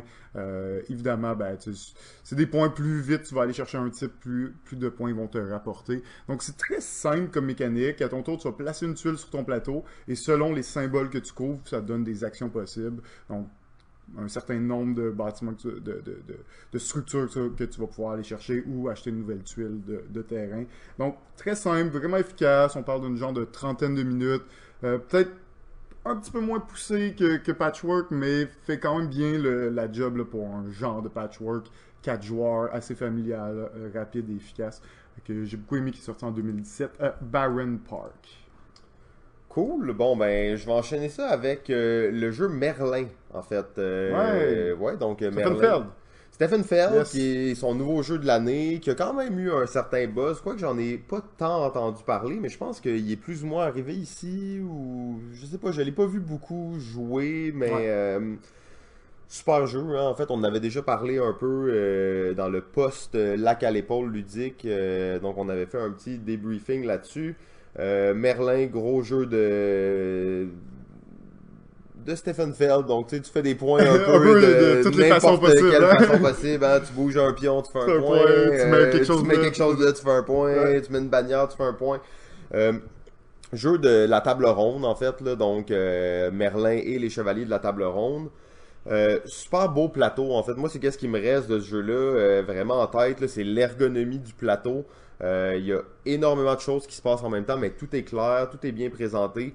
Euh, je sais pas si c'est un jeu vraiment qui va là, passer à l'histoire ou qui va rester euh, populaire pendant plusieurs années.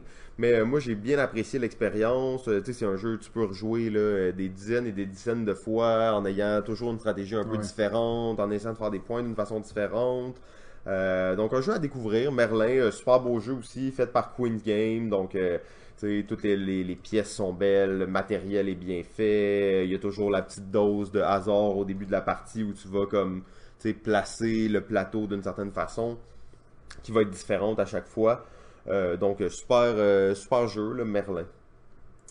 Excellent. Je vais enchaîner avec le jeu Sagrada, donc qui est un jeu de, de draft de dés dans lequel nous allons euh, faire une, un vitrail. Euh, euh, chaque dé, il y a cinq couleurs de dés. Les dés euh, sont un peu euh, translucides, euh, de cinq couleurs différentes. Et euh, dans le fond, un joueur à tour de rôle va piger un certain nombre de dés, va les rouler, et à tour de rôle, on va aller récupérer des dés et la placer sur notre, euh, vitrail. Euh, c'est un petit jeu quand même assez simple de draft de dés, assez simpliste, très, très, très efficace, euh, mais avec beaucoup de restrictions de placement. Parce qu'en début de partie, on va choisir un, modèle de vitrail qui va nous donner des restrictions sur le placement de nos dés. Ensuite, quand tu places un nouveau dé, il doit toujours être adjacent ou diagonal à un autre dé. Il peut jamais avoir deux dés adjacents de même couleur, jamais deux dés adjacents de même numéro. Donc, plein de petites restrictions comme ça. Et ben, ça, c'est quelque chose que j'aime beaucoup dans les, les jeux, c'est qu'à chaque, chaque début de partie, à Sagrada, on va piger trois cartes et ça va être comme ça qu'on va faire les points de victoire. Donc, euh, il y en a quoi, une vingtaine environ de cartes de, de points de victoire. À chaque partie, on va en piger trois. Ça va être comme ça qu'on va faire les points. Et en plus, ben, chaque joueur va avoir un objectif euh, secret aussi pour faire des points de victoire. Donc ça, ça me fait penser un petit peu à Isle of Skull, euh, qui, qui prend cette mécanique là, de, de points de victoire différents d'une partie à l'autre, qui, de, qui, qui rajoute de la, de la- de la- de la stratégie, de la rejouabilité. Euh, c'est un petit jeu simple, on parle de 30-40 minutes environ, avec un petit aspect de draft. C'est pas le jeu avec le plus d'interaction entre les joueurs, parce que généralement tu vas regarder ce qui est bon pour toi, et euh, tu vas prendre ce qui est bon pour toi plutôt que de vouloir nuire aux autres joueurs. Mais euh, assez intéressant pour les jeux de stratégie un peu filler si on veut. Puis un jeu d'ailleurs magnifique qui est Sagrada de sortie cette année. Bon, ben pour rester dans les, euh, dans les petits jeux, en fait, euh, je vais y aller avec le jeu Oh, Arg. On a tellement parlé. Animal Revolt Against Human. Ouais, c'est un peu bizarre comme titre. exemple. Ouais, ouais, c'est un peu bizarre comme titre, mais... Surtout, euh, c'est Animal Revolt Again, mais ils prennent le G. Comme... Ouais, parce qu'ils voulaient pas faire face Arg. ouais, c'est ça. Donc c'est Arg. C'est arrangé, là. Ouais, c'est- se, ils se sont, ils ont bien fait ça. Euh, ben, super bon jeu, on en a parlé vraiment souvent. Euh, D'après moi, si ce jeu-là jouait à 6 joueurs, il aurait été les deux dans nos top 5. Ouais. Euh, des jeux sortis en 2017. Euh, très bon jeu de bluff. Mais en fait, on, je pourrais, on pourrait le comparer un peu à coup dans le, dans la- le sentiment que tu as quand tu joues. Euh, puis ça fait très bien le travail. Et je sais qu'on a, euh, par le passé, euh, eu peut-être des mauvais mots sur la thématique de Arg, ou en tout cas, on Ah ouais. était comme plus ou moins convaincus. Euh, par contre, en rejoint récemment avec des gens qui avaient eu aucun contact avec le jeu, ils ont capoté sur la thématique et ça m'a comme fait aimer la thématique du jeu. J'étais comme, ben oui, c'est vrai, c'est cool, c'est des animaux qui essaient de faire la révolte, puis toutes les cartes euh, euh, d'humains, ben c'est des humains qui maltraitent des animaux, puis qui sont pas... Je sais qu'après, on, on avait reparlé un peu plus, tu m'avais dit, ouais, mais toutes les filles dans le jeu, ils font, Font du, ménage. ménage. Ça, par contre, c'est un peu impardonnable. Ça, c'est vrai, par exemple. C'est... Je sais pas ça vient d'où ce jeu-là, mais... euh, C'est français. Ah, c'est ça, c'est français. Bon, c'est pas si étonnant dans ce cas-là. hein. Désolé pour notre public français. En plus, c'est ça, on que à peu près 95% de notre public en ce moment est français. Les deux autres, c'est des chasses. Ouais, les deux autres, c'est des chats, mais bon. Euh, donc, euh, c'est ça. Mais ça, c'est peut-être un peu le- le- la problématique au niveau de, de l'égalité homme-femme et tout. Mais euh, sinon, la thématique est quand même bien faite. Le jeu était d'ailleurs en nomination pour les dessins, les illustrations. Donc, euh, Arg, très, euh, très bon jeu. En fait, ça, c'est vraiment recommandé à tous. Moi, je, je le compare beaucoup à Cockroach Poker. Oui, ok. C'est un jeu Ouais. que tu connais un, un peu. Oui, Parce que tu sais, c'est un jeu où justement le Cockroach, tu donnes des cartes aux autres joueurs. Ils doivent décider si- s'ils les prennent ou non. Puis... Euh, fait que c'est un peu cette mécanique-là. Pour moi, pour moi, il l'aurait remplacé s'il se jouait jusqu'à 6 joueurs. Malheureusement, c'est un 4 joueurs. On va voir d'après moi le Arg Party Edition là, à 8 joueurs. À 8 joueurs, ça va arriver, Je pense ouais. que je pense qu'il faut qu'il aille avec ça. Là. Je pense, euh, je pense que oui, d'ailleurs, euh, c'est le même auteur qu'un autre jeu de, qui est sorti cette année, qui est le jeu Profiler. Oui, profileur, on dit, je crois. Euh, Probablement dans la langue originale. Donc, euh, ben, profileur, en fait, on a essayé plusieurs fois de l'expliquer euh, durant le podcast. C'est un jeu qui est un peu compliqué à expliquer, mais c'est un party game coopératif. Ouais. De devinette. de devinette dans lequel, dans le fond, il va falloir trouver, on va avoir euh, six personnages euh, tirés au hasard. Ça peut être euh, l'incroyable Hulk, ça peut être James Bond, ça peut être un facteur, ça peut être le joueur à ta gauche, donc ça peut être vraiment n'importe qui. Et il va avoir un joueur qui va essayer, dans le fond, par le biais d'indices, de faire deviner, euh, dans le fond, quel personnage faut trouver aux autres joueurs. Là, je, je m'embarque pas dans l'explication du jeu complet, là, parce que je le sais que je vais, je vais me perdre en route, là, mais euh, en tout cas, c'est un jeu quand même qui, qui vaut la peine. Mm. Très bien marché durant le temps des fêtes, d'ailleurs, euh, euh, Profileur, j'aime bien ce, ce petit jeu coopératif de party. Ouais, j'ai bien hâte de voir euh, les autres jeux de, de l'auteur. Euh, j'ai cru comprendre que l'auteur avait euh, quitté sa job et euh, Ah ouais, passé était à euh, temps plein, à temps euh, plein sur la création Oh, du jeu. cool, ok. Euh, donc avec euh, ces deux jeux-là qui sont quand même des, des- des excellents bons euh, petits jeux de party, je pense que euh, on va voir d'autres jeux euh, sortir de lui. Là, malheureusement, j'ai pas son nom euh, sous la main, Euh, mais euh, on va regarder cet auteur-là de proche dans les prochaines années. Euh, moi, je voulais parler euh, de la version euh, 2017 de King Domino, qui est euh, le jeu Queen Domino. Euh, qui est, euh, dans le fond, la version un peu euh, plus gamer, si on veut, du jeu de, de l'année. Cette année, qui était King Domino, jeu de Bruno Catalogue, on a beaucoup parlé, petit jeu de placement de tuiles, où nous allons créer notre, euh, notre royaume, placer nos terrains alentour pour faire le plus de points de victoire. Eh bien, il amène euh, la version plus gamer, qui est le Queen Domino. Une version dans laquelle un petit peu plus long, un petit peu plus de, possibilités stratégiques, un petit peu plus d'options stratégiques aussi. Euh, donc, pour ceux qui aimaient déjà beaucoup le jeu de base, je pense que le, Queen Domino va attirer un- peut-être un petit peu plus les gamers parce que King Domino est vraiment le fun, mais c'est très rapide. C'est vraiment un, un petit jeu que tu fais en deux gros jeux. Sais, Puis Queen Domino, est-ce que j'ai eu des commentaires comme un peu mitigés là, sur ce jeu-là? On m'a dit que c'était peut-être un peu, euh, sais, justement pas assez gamer, alors que King Domino est, juste parfait comme un filler, mais Queen Ouais. Domino se retrouvait un peu, comme on dit souvent, dans la craque, là, donc, euh, Ouais. tu sais, il est pas si le fun pour les gamers, mais il est un peu trop complexe pour le jouer avec... euh, C'est sûr que c'est moins familial. Fait que c'est sûr que si tu joues avec du, des gens moins gamers, ça va être moins, peut-être un petit peu moins. euh, ça va être plus simple de montrer King, King Domino, en effet. Mais, euh, en tout cas, moi, je- moi j'ai quand même aimé mon expérience. C'est un jeu que je, je rejouerais, je jouerais entre euh, un petit filler. C'est sûr que c'est un peu plus long, mais tu sais, quand tu sais jouer, c'est c'est 20 minutes, 30 minutes. C'est pas même même plus long, long, là, là. tu sais, Ok. parce que King Domino, c'est tellement rapide quand tu sais jouer, là, c'est 10 minutes, là, euh, top chrono, là. Euh, donc, c'est pas si long que ça. Puis c'est sûr que moi, ça va me parler un peu plus euh, comme filler, comme jeu euh, de fin de soirée ou début de soirée ou entre deux gros jeux, je vais en général préférer euh, jouer à Kingdom en général. Ok, cool. Bon, ben, je vais peut-être euh, l'essayer un jour. Là. Ok. Euh, bon, si on continue euh, dans les, les petits jeux puis tout ça, mais je pense qu'il y a un jeu qui est un peu incontournable, qui est sorti en 2017, c'est le jeu mot pour mot. Mhm. Euh, donc d'ailleurs a gagné euh, le prix. euh, quel prix a gagné déjà? Il en a gagné plusieurs, hein, mais toi tu es le spécialiste des prix. Ouais. Le nouveau prix, la palme des jeux Ludo Québec, c'est ça, exactement. Donc il a gagné le prix euh, jeu conçu au Québec en fait. Et jeu d'ambiance. Et jeu Meilleur d'ambiance, jeu d'ambiance qu'on sait toujours pas c'est quoi. En fait, d'ailleurs, on n'a reçu aucune réponse de la part des gens à qui on a adressé la question. Mais bon, euh, on s'imagine que c'est un genre de jeu de party. Là, euh, ça, ça fait du sens. Euh, mot pour mot, qui est un, un jeu de mots, en fait, qui est un remake du jeu Word on the Street, Ouais. ou, euh, qui était sorti dans les années, je pense, il y a quand même un certain temps. Très belle réédition, super bon jeu d'équipe, en fait. Donc ça, c'est un jeu justement dans le temps des fêtes, ça fonctionne bien, bon jeu d'équipe, un jeu quand même aussi avec une certaine stratégie, même si c'est un jeu de mots. Euh, c'est un jeu dans lequel, dans le fond, on va essayer d'utiliser euh, le mieux possible les lettres pour les amener de notre côté. Donc, comme tu dis souvent, JF, l'expression un tir à la souque. Euh, Ouais. Je sais pas si les gens ils savent qu'est-ce que ça veut dire. Là. Moi, je, je sais pas, mais je l'utilise. et Puis je trouve ça a l'air fancy puis tout. Là. Mais euh, je sais, les gens ont pas toujours l'air de comprendre. Non, Pourtant, euh, je sais pas comment le dire, là. C'est le jeu classique où t'as deux équipes qui tirent une corde puis t'essaies d'amener l'une de ton bord. Moi, je savais même pas que ça avait un nom ce jeu-là, mais euh, là, je le sais maintenant. Là. Fait que bon, Ben, vous voilà. le saurez, vous l'aurez appris à Balado Ludique, euh, Tire à la souque.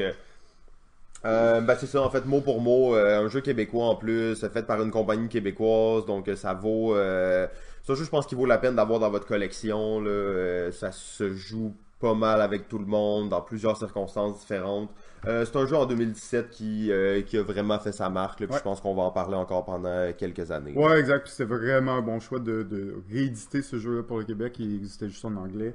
Euh, Donc, c'était Bien vu de la part euh, du scorpion masqué. Ouais, là. de Christian Lemay. Euh, bon choix. Euh, alors, j'aimerais parler d'un autre jeu eh, québécois parce que l'auteur euh, est québécois et c'est le jeu qui est sorti en début d'année, qui est le jeu Planétarium, euh, fait par l'auteur Stéphane Vachon, qui maintenant a parti sa propre compagnie d'édition avec Julien Avi. Picto Édition, que j'ai bien hâte de voir leur premier jeu sortir. Donc, Planétarium, qui est un jeu dans lequel nous allons devoir nourrir différentes planètes dans le but de nourrir d'éléments du système solaire dans le but de, de faire grossir et croître ces planètes-là, faire des points de victoire, évidemment avec euh, des planètes complétées. Donc, superbe jeu, euh, vraiment euh, assez original parce que on voit pas beaucoup des jeux d'espace, mais où t'es pas un vaisseau spatial qui se promène. Qui, là. qui se bat C'est contre c'est pas un jeu de guerre, c'est pas un jeu de combat, c'est un jeu de points de victoire à l'européen, euh, vraiment de stratégie, tu vas avoir des cartes en main, tu vas essayer de les jouer au bon moment, déplacer les ressources dans le but d'aller les rapprocher ou les mettre sur des planètes, évidemment donner de, de la roche, de l'oxygène, euh, de l'eau aux planètes dans le but de les développer euh, pour qui atteignent les, statistiques que tu peux voir jouer une carte et faire des points avec. Donc, quand même un jeu assez euh, intéressant et original qu'on n'a pas euh, beaucoup parlé euh, ici au podcast, qu'il est sorti en début d'année, puis après ça, on, a, on dirait qu'il est passé un petit peu inaperçu. Mais vraiment intéressant, auteur québécois et sorti par, le jeu, par la compagnie. Ça m'échappe. Shut up euh, and sit down. Non, c'est pas ça. c'est un- des reviewers. On va y revenir, mais euh, c'est par euh, une compagnie qui, qui ont quand même expérimenté à faire des, des Kickstarters. D'ailleurs, c'était un Kickstarter, le jeu, à la base quand il est sorti. Donc, ça, c'est le jeu Planétarium sorti en début 2017.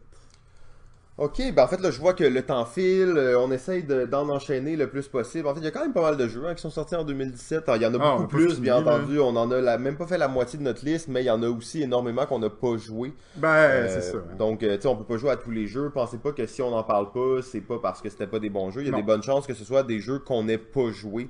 En fait, euh, particulièrement, tu sais, Seven Continent, qui est un gros jeu. euh, Anachronie aussi, qui est un gros jeu. Euh, of Caledonia, qui était un des gros buzz à SN cette année. Absolument. Euh, sinon, il y a Gaia Project qui était, euh, dans le fond, l'espèce de remake de Terra Mystica. Ouais. Euh, donc, il y a quand même énormément de jeux qu'on n'a pas encore eu la chance d'essayer euh, et qui sont quand même très intéressants là, puis qui valent la peine. Euh, ben, D'ailleurs, euh, Pandémie Legacy saison 2, là, on en a parlé un tout petit peu tantôt. Je pense que ça, on va en entendre beaucoup parler là, dans la, la prochaine année. Peut-être qu'on peut en faire deux, deux, trois autres, euh, Ok. puis après passer au top 5. Yes. Euh, ben écoute, j'en parle d'un que j'ai pas joué, mais il y a tellement un gros buzz dessus. C'est le deuxième jeu de la compagnie Plan B, euh, compagnie québécoise de jeux qui s'appelle euh, Azul. Azul, C'est un jeu, jeu de- magnifique, hein? Un jeu magnifique et c'est un jeu de Michael Kessling qui est un auteur assez réputé et reconnu pour avoir fait beaucoup de jeux euh, avec euh, Wolfgang Kramer, euh, dont euh, les fameux Tikal et la série des masques. Et ils ont gagné plusieurs spiels de Jarres ensemble. Ah, en fait, ils en ont gagné deux ensemble pour Tikal et pour Torres en Tikal, 99 et en 2000. Donc, back à back, euh, deux, deux spiels. Exact. quand même Puis, ils ont sorti énormément de jeux. Lui, ils ont travaillé beaucoup ensemble. Ils ont travaillé aussi, les dernières années, Michael Kessling travaille un petit peu plus seul et sort des projets absolument magnifiques. Azul est un jeu de, stratégie abstraite, je dirais, où euh, il y a un draft de tuiles. On va créer des pas de mosaïque, là, mais des, un plateau de céramique où on va avoir un draft, on va à toutes les tours aller se chercher certaines tuiles de certaines couleurs. Euh, et bon, mécanique un peu difficile à expliquer euh, sans le visuel, mais en gros, jeu assez apprécié depuis qu'il est sorti, depuis qu'il est disponible. En plus, c'est vraiment une belle, un beau deuxième jeu là, pour la compagnie euh, Plan B, qui avait sorti d'ailleurs un peu plus tôt cette année, ben, euh, le jeu Century. euh, Spice Road, qui est sorti cette année d'ailleurs. Donc deux euh, jeux, les leurs deux premiers jeux pour 2017 pour cette compagnie-là. Et ils ont annoncé la suite de Century.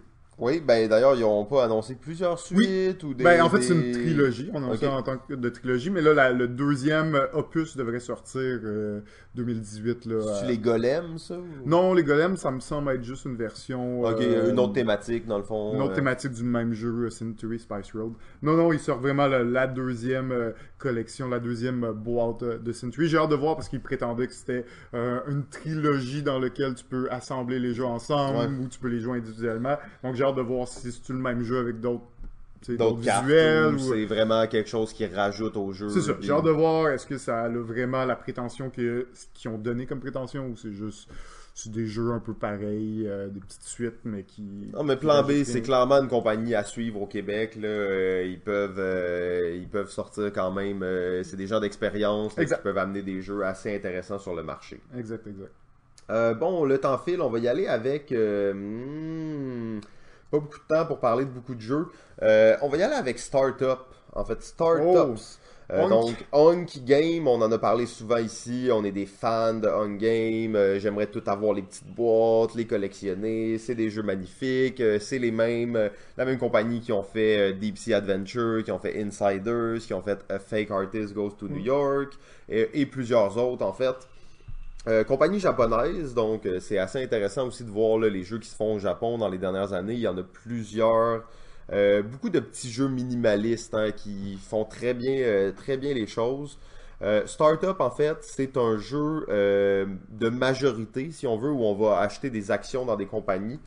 Euh, jeu très simple, ça dure une quinzaine de minutes, ça joue de 3 à 7 joueurs. Et d'ailleurs, euh, Vincent a, commenté sur un épisode, on se demandait dans l'épisode 17 euh, des jeux de party de majorité, ou du moins des jeux un peu plus légers de majorité. Euh, je pense que celui-là rentre euh, très bien là, dans la catégorie jeu de majorité plus simple, plus court, que tu peux jouer de 3 à 7 joueurs. Euh, super jeu, je veux pas trop euh, en parler. En fait, je vais vous laisser comme le, découvrir. Les Hunt Games, c'est des jeux un peu cool à découvrir, donc euh, je vais pas aller dans les détails euh, du jeu. Mais jeu de majorité où on va acheter des actions dans les compagnies, puis bien entendu, on va essayer d'être majoritaire dans les actions. La, la seule peut-être twist vraiment intéressante du jeu, c'est que quand t'es pas majoritaire, c'est toi qui vas payer l'actionnaire majoritaire. Donc, à partir du moment où tu commences à te lancer dans une série d'actions, tu veux être majoritaire parce que si tu es le deuxième, en fait, c'est toi qui vas payer le plus. Tu vas payer en, en fonction. Ouais, tu fais pas Du nombre d'actions Tu fais que pas de points en deuxième position. En là. fait, en deuxième position, c'est toi qui perds le plus plus, de ouais. points. Là. Donc, euh, des fois, tu veux essayer comme de pas avoir les actions d'une telle compagnie parce que tu sais que tu vas être pris avec, tu pourras pas être majoritaire, puis ça va te coûter, euh, ça va te coûter cher à la fin de la partie. Euh, donc, super jeu, très simple, très cool. Euh, bon, un peu comme toutes les on games, euh, peut-être quelques petites problématiques avec les règles. J'ai passé un peu de temps sur, euh, sur Board Game Geek à essayer dans les forums de comprendre certaines petites choses, mais euh, au final, c'est un jeu assez simple euh, qui se joue très bien. Startups. Et euh, peut-être pour euh, dernier, tu sais, peux pas euh, euh, parler des jeux sortis en 2017 sans parler que 2017 est un peu l'année des Escape Room en jeu de société. C'est quoi super là? Arrête ça! Arrête ça! Unlock, Escape, Exit, trois euh, jeux euh, phénoménaux de euh, ben, jeux de d'escape room pour euh, les amateurs de jeux de, de, de logique, de puzzle game, vraiment des excellents jeux. Évidemment, c'est des escape rooms, c'est des jeux euh, de, jeux d'évasion en jeu de en jeu de société. Donc évidemment, une fois que tu l'as fait, tu l'as fait, tu ne peux plus y rejouer. C'est, euh, on dirait, une, une tendance qui euh, commençait beaucoup avec euh, peut-être les Legacy. Legacy, ouais, ça amène vraiment cet aspect-là. Et qui a vraiment ouvert la porte au jeu un peu, tu joues une fois puis tu joues plus. Les jeux de scénario pur et dur, là, Exact. les, les jeux d'énigmes, ça rentre très bien dans cette catégorie-là. là. Exactement, et je pense que ben, justement les, les, les escape rooms le font très bien. Donc euh, au moins trois compagnies qui le, font, qui le font euh, jusqu'à maintenant. Les nouveaux unlocks sont déjà arrivés. Il y a une nouvelle boîte, trois nouveaux scénarios. Je sais qu'il y en a trois autres qui sont déjà disponibles en France, pas encore au Québec. Euh, les Dexcape, j'ai pas de nouvelles jusqu'à maintenant. Il y en a deux jusqu'à maintenant euh, de sortie. Et euh, les Exit, trois de sortie, deux nouveaux aussi qui viennent d'apparaître sur le marché. Donc vraiment l'année un peu des, des escape sais, c'était le gagnant. Unlock était le gagnant à Cannes en début d'année. Euh, et euh, Escape- euh, Exit pardon, était le gagnant du Spiel cette année. euh, 2017, Euh, donc je pouvais pas, pas glisser un petit mot sur ça et d'ailleurs on va avoir l'occasion de, d'en essayer tantôt peut-être. Ben oui, ben oui, en fait, euh, peut-être que euh, aujourd'hui même, plus tard, je vais être convaincu par les escape rooms euh, en jeu de société. Euh, tu sais, je veux quand même pas que les gens y pensent là, que je suis le hater numéro un. En plus des- t'en fais tout le temps vrai, tu. Mais non, mais c'est ça, c'est que pour moi, c'est un truc qui se doit d'être, tu sais, tactile, de vivre l'expérience, d'être, que ce soit vraiment immersif. Et j'ai beaucoup de difficultés à vivre cette immersion-là avec un petit paquet de cartes, avec des dessins dessus.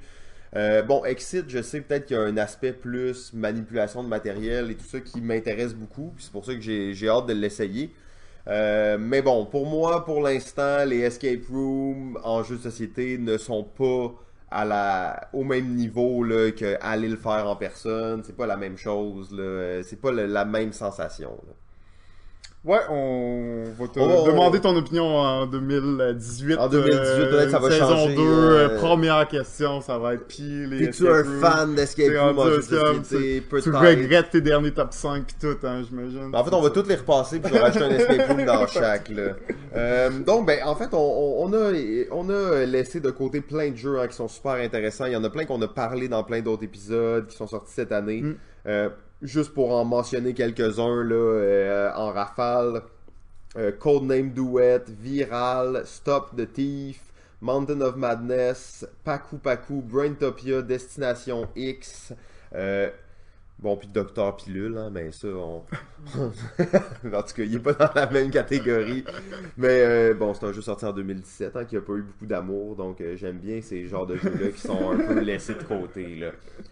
Euh, bon, ben, on est rendu au dernier segment de l'épisode, le top, top, top, top, top 5 des jeux sortis en 2017. Euh, donc, il y a eu énormément de jeux sortis en 2017, énormément de bons jeux sortis en 2017. Euh, je pense qu'on est autour de 4200 jeux sortis en 2017 à travers toutes les conventions et toutes les compagnies et les Kickstarter. Ah ouais. Euh, Ah donc, ouais. c'est énorme. hein. Je pense que ça va continuer à monter à chaque année. Euh, c'est un, hobby là, qui se transforme rapidement. Il y a de plus en plus de joueurs, de plus en plus de jeux qui sortent, de nouvelles compagnies d'édition, de nouveaux. Il y a plein de choses qui se passent, donc euh, c'est très excitant d'être là, là puis de, de commencer ce podcast-là dans un moment d'effervescence. euh, Ouais, mais Comme surtout qu'au Québec, c'est euh, vraiment l'effervescence. On peut sentir qu'aux États-Unis, en France, dans d'autres pays, c'est déjà établi depuis plusieurs Mm. années. Au Québec, c'est en train d'exploser euh, tranquillement, en train de... La population est en train de se rendre compte que c'est excellent les jeux de société, puis que ça rapproche et que ben c'est peut-être un- une bonne euh, alternative aux jeux euh, vidéo. euh, donc on, on joue Ah, absolument, absolument. On en avait déjà parlé d'ailleurs, je crois, dans l'épisode 1. Euh, tu sais, moi, je passe mes journées sur un ordinateur quand je travaille. Ben, la dernière chose que j'ai envie de faire le soir, c'est de passer mes soirées sur un ordinateur. Donc, les jeux de société, vraiment, une belle façon de, de se retrouver en groupe autour d'une table et d'avoir du bon temps. Donc, sans plus attendre, numéro 5. Eh bien, mon numéro 5 est sans grande surprise le jeu Exit. Euh, pour avoir fait les trois premiers scénarios Exit euh, et euh, selon moi le meilleur jeu euh, des jeux d'évasion qui est sorti en 2017. Euh, le jeu est beaucoup plus tactile de manipulation. Là. Je vais pas trop le hyper pour toi, puis là tu vas être déçu après. C'est sûr que tu vas être déçu hâte après. de jouer! Ah, c'est gâché déjà. Mais en gros, Exit, écoute, on, on va en parler beaucoup, là, tu sais, c'est un jeu aussi. Je peux pas trop en parler, je peux pas spoiler le jeu, là, tu sais. Il y, a des- il y a des Ouais. indices, il y a des énigmes que je peux pas euh, mentionner, mais il y a des idées, des concepts super intéressants de Exit. Et oui, Exit, c'est un jeu destructible. Une fois que tu l'as fini, ben, il est détruit. Tu peux même pas le prêter à un ami. Mais euh, pour, euh, quoi, il vaut maintenant 16, 18 dollars. Ouais, il est quand même assez abordable. Hein. Pour un scénario, pas, euh, tu sépares le prix à 3 ou 4, à la limite, ça peut euh, vraiment être abordable. Euh, moi, je, je le recommande fortement c'est euh, mon numéro 5, le jeu Exit. Ok, mon numéro 5, c'est le jeu euh, Altiplano. Mhm. Euh, Rainer Stockhausen, qui est le même créateur qui a fait notamment Orléans. Oui, mais on peut sentir qu'Altiplano Ben- est très, très basé sur Orléans. En fait, Altiplano, je dirais que c'est un peu, le, si on veut, le grand frère d'Orléans. Euh, dans le sens que c'est la même mécanique de chip building euh, bag, euh, chip building bag. en tout cas, tu mets des, petits jetons dans un sac puis t'en piges à chaque tour. Donc c'est un deck building mais avec des jetons que tu mets dans un sac. On avait justement une discussion avant le, avant l'épisode à se demander est-ce que Altiplano était meilleur qu'Orléans. Euh, je serais pas prêt à dire qu'il était meilleur, mais pour moi, Altiplano, c'est un jeu qui a plus de chair, qui est un peu plus long, que tu prends un peu plus de temps pour développer tes stratégies et tout ça. Donc c'est quelque chose qui m'a vraiment attiré euh, sur Altiplano. La thématique euh, assez euh, fuckée en plus, là, c'est un truc euh, dans les, Les ondes, ouais, dans les ondes, ouais, ça, tes ressources, ça va être du blé d'Inde, du poisson, donc très du cacao très mayen comme esprit. Ouais. Là, super beau jeu, super le fun. C'est sûr que c'est un peu long, euh, un peu massif au niveau des règles, mais pour les gamers là, qui sont fans de Euro, je pense que c'est un, incontournable cette année. Là, euh, Altiplano, belle rejouabilité, belle profondeur. Euh, on a joué à 5 joueurs qui est le maximum. Et c'est peut-être un peu beaucoup. Là. Euh, Ça Surtout pour t'amène à... partie. Ah, ça t'amène à une partie de facilement 3 heures, Ouais. 3 heures et quart, mais euh, ça valait la peine. Puis, euh, ben, super beau jeu en Parce plus, que- dans le matériel. tout ça, Contrairement à Orléans, où Orléans, c'est tu pigeais tes, tes jetons, tu les mettais sur ton plateau, ça di- dictait les, les actions que tu allais faire. Là, tu vas faire la même chose. La différence, c'est que pour faire, en plus d'avoir les jetons, il faudra que tu te déplaces sur le plateau spécifique Absolument. de l'action que tu veux faire. Fait que t'as en plus une, une prévision de déplacement qu'il faut que tu penses, parce que si tu veux te déplacer plus, ben là, ça va te coûter des certaines ressources, tout ça. Ouais, puis t'as des moyens d'évoluer tes moyens de transport. Puis tu sais, fait que t'as comme un peu plus de le côté de tu bâtis ton engin et t'as plus le temps de le voir prendre forme par rapport à Orléans qui est très bon là aussi d'ailleurs, mais qui est peut-être un peu plus euh, un peu plus rapide comme jeu. là. Numéro 4. Mon numéro 4 est le, euh, la réédition euh, d'un vieux jeu euh, qui s'appelle Down Force. Donc, Down Force qui est un petit jeu de course de cartes dans lequel ben, nous allons avoir une main de cartes en début de partie durant toute la partie. C'est juste ces cartes-là qu'on va avoir, on va pas en piger d'autres. Et sur chacune des cartes, ça va dire quelle voiture va se déplacer généralement. Pas juste la tienne va se déplacer, il va y avoir plusieurs voitures, 3, 4, 5, même les 6 voitures peuvent se déplacer d'un certain nombre de cases quand tu vas jouer ta carte.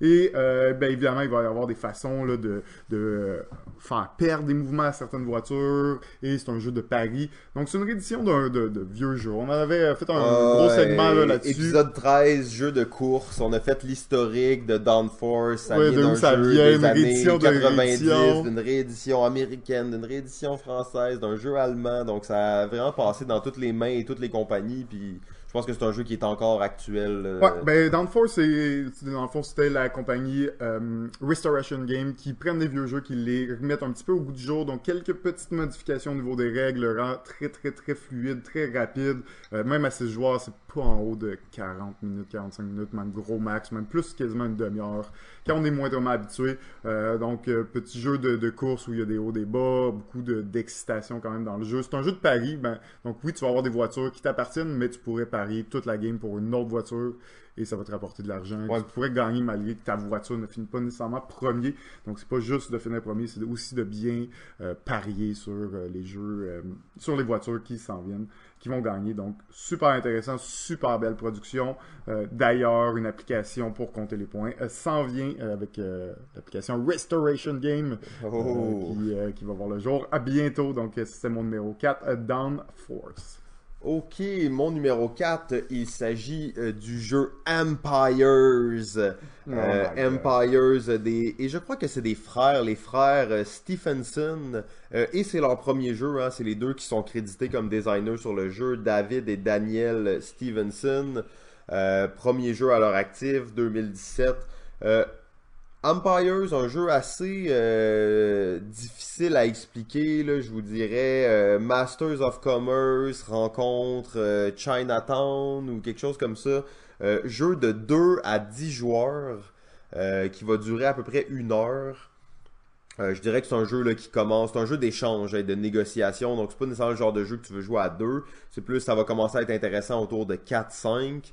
Euh, gros jeu de négociation dans lequel tout, absolument tout est échangeable. Euh, d'ailleurs, je l'avais peut-être mentionné là, quand on avait parlé au départ, mais j'avais échangé mes dettes à un autre joueur. Alors moi j'avais des dettes et je lui ai vendu mes dettes. Donc c'était vraiment là, euh, c'est un jeu où tout est permis, tous les échanges sont au rendez-vous. même les, les, les, pouvoirs de ta faction, même les pouvoirs de ta faction, que tu peux échanger. Tout est, échangeable, les points de victoire sont échangeables, absolument tout est échangeable. Euh, bon, Empire, je sais pas trop si c'est le meilleur nom pour le jeu. Euh, malheureusement, je pense que le branding de ce jeu-là, il est un peu gâché. Euh, sur la boîte, on retrouve une couronne, c'est écrit Empire. Ça a l'air d'un jeu médiéval, mais dans le fond, c'est un jeu. La thématique, c'est que t'as des usines qui vont fabriquer de la nourriture pour nourrir tes ouvriers qui vont construire des usines. Mais c'est quand même, c'est pas dans le monde médiéval. Il y a quand même des ben, combats à chaque tour. Il y a des hein. guerres, il y a des, guerres, à chaque tour, mais les guerres se font, bien entendu, là, avec de la négociation et tout ça. Donc c'est euh, super, super jeu d'échange. Euh, j'ai été euh, très étonné de ce jeu-là et tout le monde avec qui j'ai joué ont adoré le concept. Euh, pour les gens qui aiment les jeux d'échange puis qui aiment faire des deals qui n'ont pas d'allure, Empires, c'est vraiment à voir. Tout le monde me l'a vendu comme un jeu de party. J'ai commencé à lire les règles, c'est genre 15 pages de règles. Il y a du matériel comme ça se peut pas. Ouais, il y a pas un jeu de party. Il y a des jetons partout sur la table. Mais l'affaire, c'est que le jeu semble un peu compliqué, mais en réalité, c'est un jeu qui s'explique en moins de 10 minutes. Euh, puis après, bon, tu suis le flow du jeu, tout est clair, t'as ton aide de jeu. Euh, c'est un jeu d'échange, hein. t'as pas vraiment besoin de connaître les règles du jeu pis tout ça. C'est plus un jeu où tu veux juste faire des échanges avec les gens. c'est comme Acquire, ça. Hein. T'as pas besoin de suivre les vraies règles du jeu, ça. T'as juste besoin de trade et tout. Non, non, mais tu sais, les règles du jeu, c'est. C'est jamais nécessairement, là. Dans un jeu comme ça. Arrête-moi ça. Arrête-moi ça. Ok, donc c'était mon numéro 4, Empires. Numéro 3. Mon numéro 3 est un jeu super zen où une forêt va pousser. C'est le jeu Photosynthesis. Oh wow, quel beau jeu. Euh, jeu euh, quand même euh, quasiment un jeu de stratégie abstrait, assez brainy, dans lequel le soleil à toutes les tours va se déplacer. On va essayer de calculer nos points de soleil, essayer de placer nos arbres le plus ensoleillés possible dans le but de faire des points de soleil qui vont nous donner le plus d'action possible. Donc d'agir, planter plus de, de graines qui vont nous faire évoluer nos arbres. Et un jour, la nature va, euh, euh, agir et les gros arbres vont tomber naturellement il va nous générer des points de victoire. Non, non, c'est pas vrai. C'est la dernière fois que tu m'as parlé de ça, tu m'as dit que c'était un jeu de coupe forestière. Pas dit que ton but c'est de couper des, des pousser des arbres pour les couper, pour.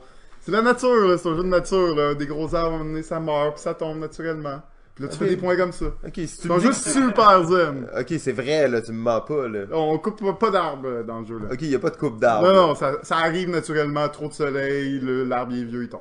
Ok, ok. Alors, Photosynthesis, c'est un jeu assez thématique pour une thématique assez particulière d'un jeu de, de, forêt, mais vraiment dur en partie. Tu vois la forêt grossir et euh, ah, Le jeu est beau, hein, les arbres sont comme en 3D, en carton, c'est super beau. Là. Puis très intuitif. Euh, moi, j'aime beaucoup. Ce que j'aime beaucoup, c'est l'ergonomie du jeu. Peu importe une question sur quelque chose, tu te rappelles pas d'une statistique, il est marqué à quelque part sur le plateau, tout l'information est présente. Ça, c'est euh, très appréciable dans ce, dans ce genre de jeu. Euh, ça, ça, ça, ça fait en sorte qu'il est euh, numéro 3 pour moi, donc photosynthesis. Ok, mon numéro 3, euh, il s'agit euh, bon d'un jeu en fait que je serais prêt à dire que c'est le jeu qui est le plus sous-estimé cette année. Donc c'est pas mon, entendu beaucoup parler. c'est en mon numéro 3, mais euh, c'est je pense un des jeux qu'on a le moins entendu parler. C'est le jeu ReWorld.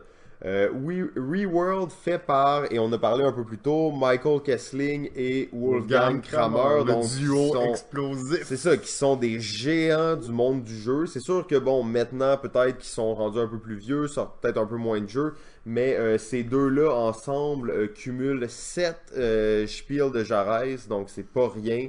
Euh, c'est des auteurs d'expérience qui ont façonné là, euh, le genre européen Mhm. euh, des jeux de société. Absolument. Et là, ils s'associent cette année pour sortir le jeu ReWorld. Et je trouvais ça intéressant de voir que ce jeu-là, pour de vrai, ne, ne s'inscrit dans aucun courant des jeux actuels qu'on va voir. Donc, c'est pas les mécaniques qu'on trouve dans ce jeu-là, c'est pas des mécaniques qu'on trouve dans d'autres jeux, c'est vraiment un jeu qui est unique. Et euh, c'est un jeu en fait de co- conquête spatiale où on va aller en fait coloniser, euh, coloniser une nouvelle planète. En fait, on quitte la Terre. On quitte la. Terre pour aller colo- coloniser une nouvelle planète et euh, la mécanique principale du jeu, ça va être une espèce de draft où on va aller chercher les pièces qu'on va amener sur la nouvelle planète, mais on va les mettre dans une file d'attente si on veut et quand on va débarquer sur la planète, il va falloir placer ces pièces-là dans l'ordre qu'on les a euh, draftées. On les a Euh, placés dans le vaisseau. hein. On les a placés dans le vaisseau, donc il y a vraiment un concept de fil inversé. Donc on les place dans un certain ordre et on va les replacer dans l'ordre inverse. Mhm. Euh, donc il y a vraiment une mécanique intéressante à savoir, ben là ça, c'est, ça va rapporter beaucoup de points, mais si je la place au début, ça va pas m'en rapporter beaucoup. Donc il y a vraiment comme une espèce de, de jeu sur, ok, est-ce que je vais arriver à le placer au bon moment, est-ce que je vais arriver à bien le faire, est-ce que... Et... euh, c'est ça, c'est un peu difficile à expliquer justement parce que ce jeu-là n'a pas de comparatif selon moi en ce moment sur le marché. Euh, deux, deux géants du jeu qui sortent ce jeu-là qui est pas beaucoup parlé. Euh, faut dire que le jeu, il y a, peut-être un visuel comme peu attrayant. Il a l'air un peu vieux, il a l'air un, un peu old school. Tu sais, comme, c'est vraiment sorti cette année ou c'est sorti il y a 20 ans? Euh, mais vraiment un jeu, euh, si vous avez la chance de, de jouer ou de mettre la main dessus, je vous dirais euh, sauter sur l'occasion. ReWorld, d'après moi, c'est un jeu qu'on verra pas longtemps, mais qui vaut vraiment la peine de jouer. C'est euh, un genre en deux phases? C'est un jeu- comme le- vraiment la phase où tu mets les trucs dans le vaisseau, puis une fois que c'est terminé, ben là, tu atterris sur la absolument en deux phases. Ouais, en fait, la, première étape du jeu, c'est vraiment d'aller chercher les pièces qu'on va Ouais. mettre dans nos vaisseaux. Puis la deuxième partie, on, ne- on s'occupe même plus de- du plateau duquel on a drafté les tuiles. En fait, ça devient vraiment un autre jeu et on va placer les tuiles. Nice. Euh, donc super cool, les jeux en deux phases, toujours le fun Ouais. aussi. Là, ça l'amène quand même une certaine. euh, C'est assez rare. c'est ça, tout, c'est hein. rare, mais c'est le fun. T'es comme ok, là la phase 1 est finie, j'ai préparé mon, mon truc et là je vais l'assembler. C'est pas des, des là. phases qui reviennent. Là. Ah non, pas- tu reviens pas à la phase phase 1, 1, phase là, 2, c'est ça. c'est Une fois que la fini. phase 1 est terminée, on passe à la phase 2. Tu sais, ça me fait penser au petit jeu Forcell que c'est Ouais, deux, deux phases, là, phases, complètement puis, euh, même assez différentes. Puis euh, c'est un jeu où chaque mécanique est vraiment originale. En plus, Mhm. tu sais, le bon, il y a un système de pour le drafting, ça va se jouer par un, une espèce de jeu de cartes.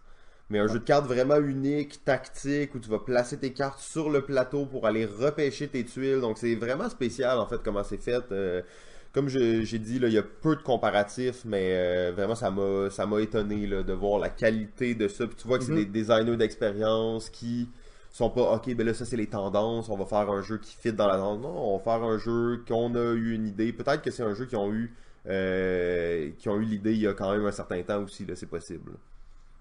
Euh, donc c'était mon numéro 3 ReWorld. Numéro 2 Alors, mon numéro 2, et c'est le même que Simon, un Eh gros oui. boss de l'année 2017, et c'est le jeu euh, Magic Maze Alors, euh, Magic Ouais. Maze, euh, on a parlé Quoi souvent dire, quoi en fait dire, hein? Euh, on a parlé dans chaque épisode je pense Magic Maze jeu coopératif en temps réel avec des scénarios tout est là en fait pour en faire un, un bon jeu coopératif là, stressant Exact. contre le pas temps mal un- presque un jeu de party.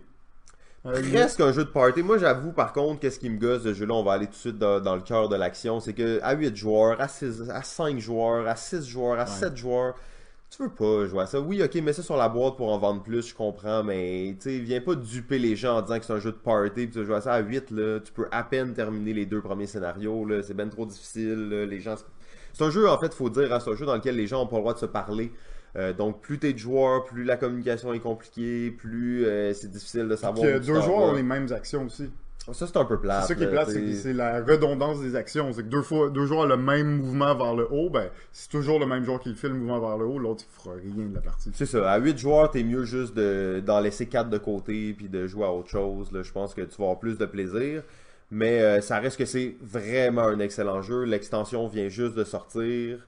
Euh, c'est un jeu de scénario, c'est un jeu difficile. Et moi, je, je trouve en fait que c'est un jeu de team building. Euh, on Ouais. joue à ça sur l'heure du midi à Job. C'est un jeu dans lequel tu développes vraiment des stratégies d'équipe, tu t'améliores en tant que, que joueur. Donc c'est pas le legacy, tu sais, parce que mais c'est un jeu de campagne et tu veux potentiellement jouer la campagne avec le même groupe Mm. parce que les niveaux de difficulté augmentent beaucoup puis Mais- t'as besoin de cette chimie là pour réussir. Ouais, puis là. t'as besoin des, des connaissances des scénarios précédents, parce que dès que je rejoue avec des nouvelles personnes, recommences du début. je là. commence au début, parce Ouais, que c'est de l'apprentissage, des trucs de base que tu fais, ah oui, ben là, il faut tout le temps faire ça maintenant, ok, il faut tout le temps faire ça. C'est des apprentissages de base que tu as besoin de revenir au début avec chacun des groupes. Fait que c'est vraiment avec le même groupe que tu vas pouvoir aller jusqu'au 17, parce que oui, il y a 17 scénarios. Ouais, c'est Euh, ça, c'est quand même beaucoup. puis ils sont, ils sont assez euh, exponentiels en difficulté Ouais. aussi là, euh, mais euh, de plus en plus de tuiles, hein, fait que ça rajoute vraiment beaucoup là. Non, très. euh, ben, c'est notre top 2, hein, fait que, euh, à nous deux, donc euh, je pense qu'il n'y a pas, il y a pas grand chose de plus à dire là-dessus. Euh, très bon jeu. D'ailleurs, je sais qu'il est coup de cœur de plein de, plein de gens qui Ouais. donnent des prix. et Jeu tout de, ça. jeu, de, euh, jeu de l'année Randolph d'ailleurs cette année. Oui, exactement. euh, c'est ce que j'ai vu là, la semaine dernière et plein de gens sont venus me voir m'ont dit où je peux le trouver? Il est rendu difficile à trouver un peu partout parce que il se vend très bien et très vite. Oui, ben oui, non, mais l'extension, euh, le public euh, interagit avec nous, c'est magnifique. là, euh. Euh, l'extension, est-ce que est-ce que t'as est-ce que t'as joué à l'extension Je un n'ai peu? pas encore essayé l'extension, je l'ai chez nous. Euh, il, euh, tu l'as joué? Ah, puis c'est bon, c'est ouais, ah ben ça c'est cool. Puis ça rajoute quand même beaucoup d'affaires, puis pas juste. Est-ce que ça rajoute des nouveaux personnages? Ah bon, des Wow, nouveaux magnifique. personnages avec des nouveaux pouvoirs, des nouvelles tuiles, des nouveaux scénarios. Donc euh, ben c'est ça, le, le public est conquis hein, par euh, l'extension de, de Magic. Je l'ai vu en boutique, euh, le jeu et le- l'extension d'ailleurs, il vient juste d'arriver. Ouais, ça, puis la boîte est aussi belle, euh, les dessins sont cool, donc euh, ben ça, je pense que c'est un jeu qui pourrait sortir encore plusieurs extensions, puis Mm. euh, ça, ça pourrait continuer de, de marcher assez bien. Euh, Magic Maze, numéro 1. Alors nous avons un autre consensus pour le numéro 1. Le numéro 1 de 2007 est le jeu Terraforming Mars. Et en plus, c'est quand même fou, hein, parce que c'est un jeu sorti en 2016. On le met les deux en position dans notre C'est correct, au moins tu pourras pas me reprocher de l'avoir fait? Je pourrais pas faire la Non, même on l'a fait les que- deux, on a eu un consensus là-dessus. Faut dire que justement Terraforming sorti en 2016, mais est sorti euh, En français. en français au Québec en 2017. Euh, et comme il était, euh, tu sais, c'est un jeu qui a fait un buzz quand il est sorti, mais il en a fait encore un encore plus gros quand il est sorti au Québec. Euh, donc ça valait vraiment la peine de le mettre en numéro 1. Terraforming, que dire de plus sur ce jeu-là? Gros jeu de cartes, de combos, de draft, de territoire, de gestion de ressources, de d'engins, de, de construction d'engins économiques. Euh, Il y a vraiment tout dans ce jeu-là. En fait, c'est ce que Sight aurait dû être. Euh, seule critique sur Terraforming Mars, c'est que c'est un jeu qui est un peu euh, low budget. Hein? Donc, tu sais, les, les petits plateaux de jeu sur lesquels tu vas mettre tes compteurs, accroche-les pas parce que tu vas perdre combien tu générais de température par tour. Euh, donc c'est peut-être Ouais. un peu ça la problématique. Le jeu, il est comme un, tu sais, on sent que c'est un jeu un peu indépendant. C'est aussi le premier jeu euh, des auteurs, euh, de l'auteur en fait, là, qui est Jacob Frixellus. Son premier jeu, euh, donc c'est quand même assez impressionnant là, d'avoir un premier jeu qui est aussi aux côtés. Euh, super jeu en fait, euh, Terraforming. Je pense qu'on en a parlé déjà assez souvent. euh, pas grand chose de plus à dire là-dessus. Ben, il y a une extension qui est sortie, Venus is Next. J'ai pas joué, j'ai pas entendu personne qui a joué d'ailleurs, mais je sais que la boîte est aussi grosse que la boîte originale. Ah ouais? Euh, ouais, ouais, en Ah, fait, ouais. c'est le même format de boîte, euh, donc euh, je sais pas si, euh, si c'est vraiment une méga extension, si ça rajoute beaucoup de cartes. C'est déjà un jeu qui avait énormément de cartes, plusieurs façons de, de jouer avec les cartes aussi. hein. Tu peux jouer les parties longues, les parties courtes. D'ailleurs, j'ai joué une partie récemment et on jouait avec des nouveaux joueurs et eux, ils ont joué avec les règles de nouveaux joueurs. Et nous, on a joué avec les règles de joueurs avancés. Avec les industries différentes, là, c'est ça? Ouais, Tu et eux commencent avec 10 cartes qu'ils n'ont pas besoin d'acheter. Ok. Nous, on commence avec 10 cartes qu'il faut acheter. Ah. Et euh, ça a très bien marché. En fait, c'est ce qu'ils recommandent à- de faire dans les règles, d'ailleurs. Puis, euh, ça, Vous avez joué avec le draft, j'imagine. avec aussi, le draft, Ouais, on a ouais. joué avec toutes les règles, mais eux commençaient avec 10 cartes, donc ça leur a donné une belle avance. Et ce qui est intéressant, c'est que ça l'a fait que la partie a été serrée tout le long, Ouais. euh, jusqu'à la Ouais, fin. Donc, eux, l'avantage du début leur a permis de, de conserver. Et ce qui me fait vraiment capoter de Terraforming Mars, c'est que c'est un jeu dans lequel tu fais tellement de points, mais ça finit toujours très serré, en fait. Euh, c'est pas rare qu'on a des égalités pour la première place, qu'on finit à un ou deux points d'écart, tout le monde. Euh, ça me fascine là, d'un jeu dans lequel Ouais. il y a tellement de cartes différentes. T'es comme ce jeu-là, il est pas balancé, c'est sûr, mais au final, tout revient, puis tout est serré. Euh, chaque décision que tu prends là, est importante. donc, Terraforming Mars. euh, Ouais. D'ailleurs, dans, dans, dans les règles de base, ils disent que. Mais ils proposent pas la variante de draft. De draft, ouais, Et mais. C'est quand même quelque chose de super important. Je peux comprendre pour en partie, tu la laisses de côté peut-être pour euh, rendre la partie plus rapide, parce qu'avec un draft, on rajoute long. beaucoup, beaucoup de temps là, à une partie, c'est normal. Mais, euh, tu sais, jouer avec un draft, jouer sans draft, c'est quand même une grosse différence. Moi, je vous recommande fortement. Ah, de- ben, je pense que vous êtes le draft. moindrement gamer, euh, commencer avec le draft parce que c'est là justement que le hasard vient euh, peut-être un peu, euh, tu sais, tu viens atténuer l'effet du Atténuer hasard. l'effet du hasard parce que c'est des piges de cartes, puis t'en piges un certain nombre, puis t'es coincé avec sinon, puis c'est un peu plate parce que certaines cartes que tu veux absolument mettre la main dessus, puis t'as moins de chances de les avoir dans, la de version de base, là, fait que la variante draft, c'est absolument primordial pour moi euh, dans ce jeu-là, puis euh, en effet, une première partie va être un peu plus longue, mais ça vaut quand même la peine, je pense. Ah, absolument. Donc, euh, Terraforming Mars, note numéro 1 avec un consensus. Donc, hein, c'est un jeu à, ne pas, à ne pas négliger. Euh, ça fait le tour de notre revue euh, 2017. Oh là là. Euh, ben, il y en a beaucoup, hein, puis il y en a, ça a passé vite. Il y en a plein qu'on n'a même pas parlé en plus. Euh, il va falloir qu'on fasse un épisode spécial éventuellement là, sur euh, tous les jeux qu'on n'a pas parlé. Non, sûrement que ça va pas arriver, mais bon. Euh, 2017, grosse année de jeu, on l'a dit tantôt, il y a eu énormément de jeux qui sont sortis.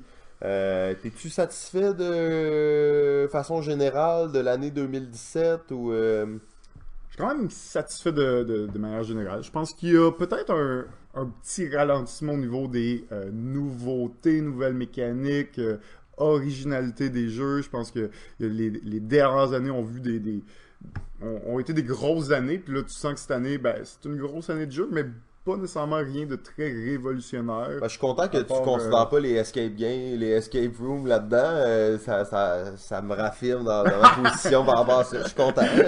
Non, mais euh, je- bon, bon, les, les Escape étant une exception, les Legacy aussi, évidemment. Mais tu sais, je trouve qu'il y a, peut-être un petit peu moins de nouveautés qu'on peut voir, les, euh, comme on a pu voir les dernières années, qui étaient souvent des grosses années, là, les dernières années. Mais euh, reste que, comme tu as dit, quoi, 4500 nouveaux jeux euh, cette année. C'est une industrie continuellement euh, en croissance. On peut voir de plus en plus de jeux, justement, du Japon qui, qui, qui, Qui parviennent. émerge, absolument, oui. Euh, donc, je pense qu'on peut euh, voir aussi d'autres pays qui vont euh, emboîter le pas euh, et euh, ben, nous donner leur, euh, leur un peu leur, leur produit qui va euh, varier, qui va donner une originalité au- aussi euh, au médium et qui va continuer à le faire grossir. Donc, ce n'est pas la fin.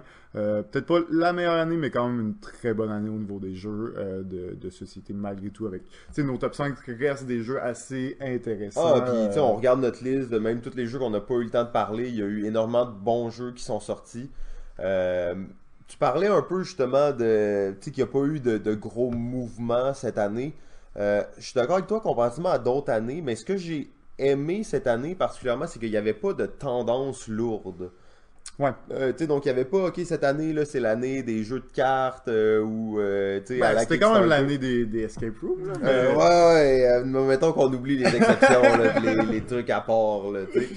Donc, ça, c'était, je trouvais intéressant parce que ça l'amène plein de mécaniques qui ont été développées dans les dernières années, qui étaient pratiquement uniques, qui maintenant sont mixés avec d'autres mécaniques et ça l'amène tu sais, j'appellerais ça le post-moderne, l'âge post-moderne des jeux un peu où on va mélanger différentes thématiques euh, mécaniques ensemble pour en fait créer une expérience de jeu qui va peut-être être plus complète ou qui va euh, trouver. Oui, ben là j'ai vu qu'est-ce que tu as sorti sur ton écran.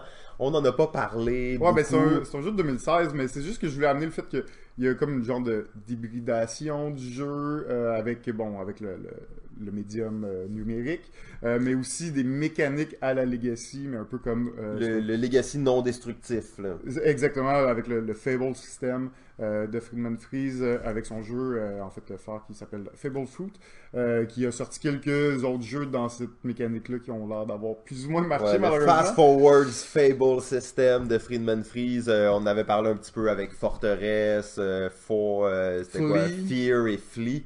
Euh, donc, qui sont des jeux quand même intéressants au niveau de la mécanique, mais qui sont pas nécessairement là, des jeux. Euh, c'est pas des chefs-d'œuvre. L'idée est bonne. Mais, on sent qu'il y a des tendances à vouloir euh, pousser pousser cette, cette idée-là de euh, une game influence la prochaine. Euh, donc ça, c'est vraiment intéressant. Les Legacy le font bien, mais oui, les Legacy, c'est des jeux destructibles où tu vas euh, ben, modifier ton plateau, donc il va être permanemment modifié. Alors que dans le Fable System, ben, d'une game à l'autre, tu finis où la game avait terminé avant. Donc on sent a ce désir de vouloir rajouter peut-être une thématique ou une, forte empreinte au niveau de, de, de, la thématique et de l'immersivité des jeux euh, en amenant cette évolution d'une partie à l'autre, qu'une partie à l'autre va être déterminée, euh, va évoluer selon ce qui a été fait dans les dernières parties.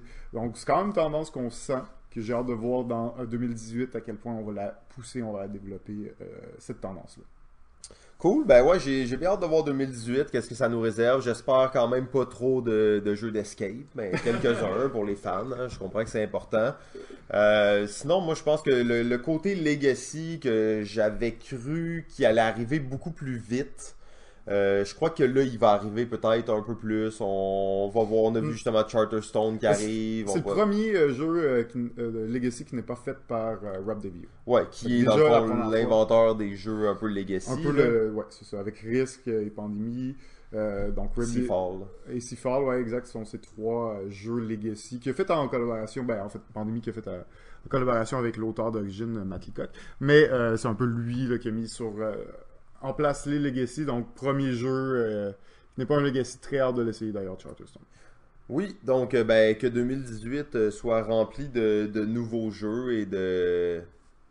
de ben, de nouvelles mécaniques et de toujours, tu sais, ce qu'on aime toujours, nous, c'est quand les jeux repoussent, repoussent, les limites du jeu. Oui, c'est ça. Repousser les limites, c'est important. Et moi, ce que j'aime, c'est les thématiques aussi. J'aimerais ça voir plus de thématiques originales. tu sais, des, des, trucs pas, là, juste les affaires qu'on connaît, sais, de l'espace, de pirates, puis de médiéval fantastique plus de jeux là, de cirque, de mode. De, de mode, ouais, ouais. Ouais, je... C'est de quoi tu parles. Ouais, ok.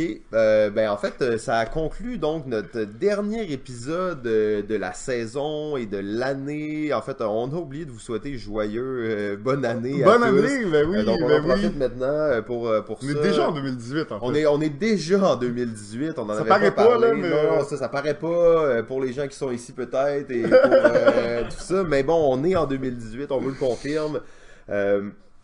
Merci beaucoup pour votre écoute. Euh, c'est toujours vraiment apprécié de savoir qu'il y a des gens qui euh, s'intéressent aux jeux de société, s'intéressent au podcast. Euh, vous pouvez nous suivre sur Facebook, Balado Ludique. sinon sur iTunes, tapez Balado Ludique, sur Google Play Music, Balado Ludique, sur YouTube, Balado Ludique. comme on l'a mentionné un peu en début d'épisode, on va prendre une petite pause, 5 semaines environ, pour euh, revenir en force avec une euh, saison 2 de balado ludique, euh, formule totalement revisitée avec des invités, des concours, des nouveaux segments, plein d'affaires. ouais, c'est ça. Donc en tout cas, on, va avoir cinq semaines pour, pour inventer tout ça. si entre-temps vous avez là, des sujets que vous aimeriez particulièrement qu'on traite, euh, n'hésitez pas à nous écrire, ça va nous faire plaisir d'intégrer ça euh, dans nos prochains épisodes. On a déjà quelques personnes qui nous ont écrit avec des demandes spéciales, donc n'hésitez euh, pas à le faire le plus tôt possible. Ça va nous faire plaisir d'en parler. Sur ce, euh, JF, euh, ben, je te remercie beaucoup pour ta grande collaboration à l'épisode et à toute la saison 1 de Balado Ludique. Euh, je remercie notre grand public euh, ici qui est là totalement. expérience Première expérience devant, le- devant public live. Euh, bon, si ça devient trop, trop populaire, on pourra peut-être pas avoir euh, du mimosa pour tout le monde à chaque fois. Euh, eh bien, euh, je peux pas vous dire qu'on se retrouve la semaine prochaine, mais je vous dis qu'on se retrouve dans six semaines. Ciao!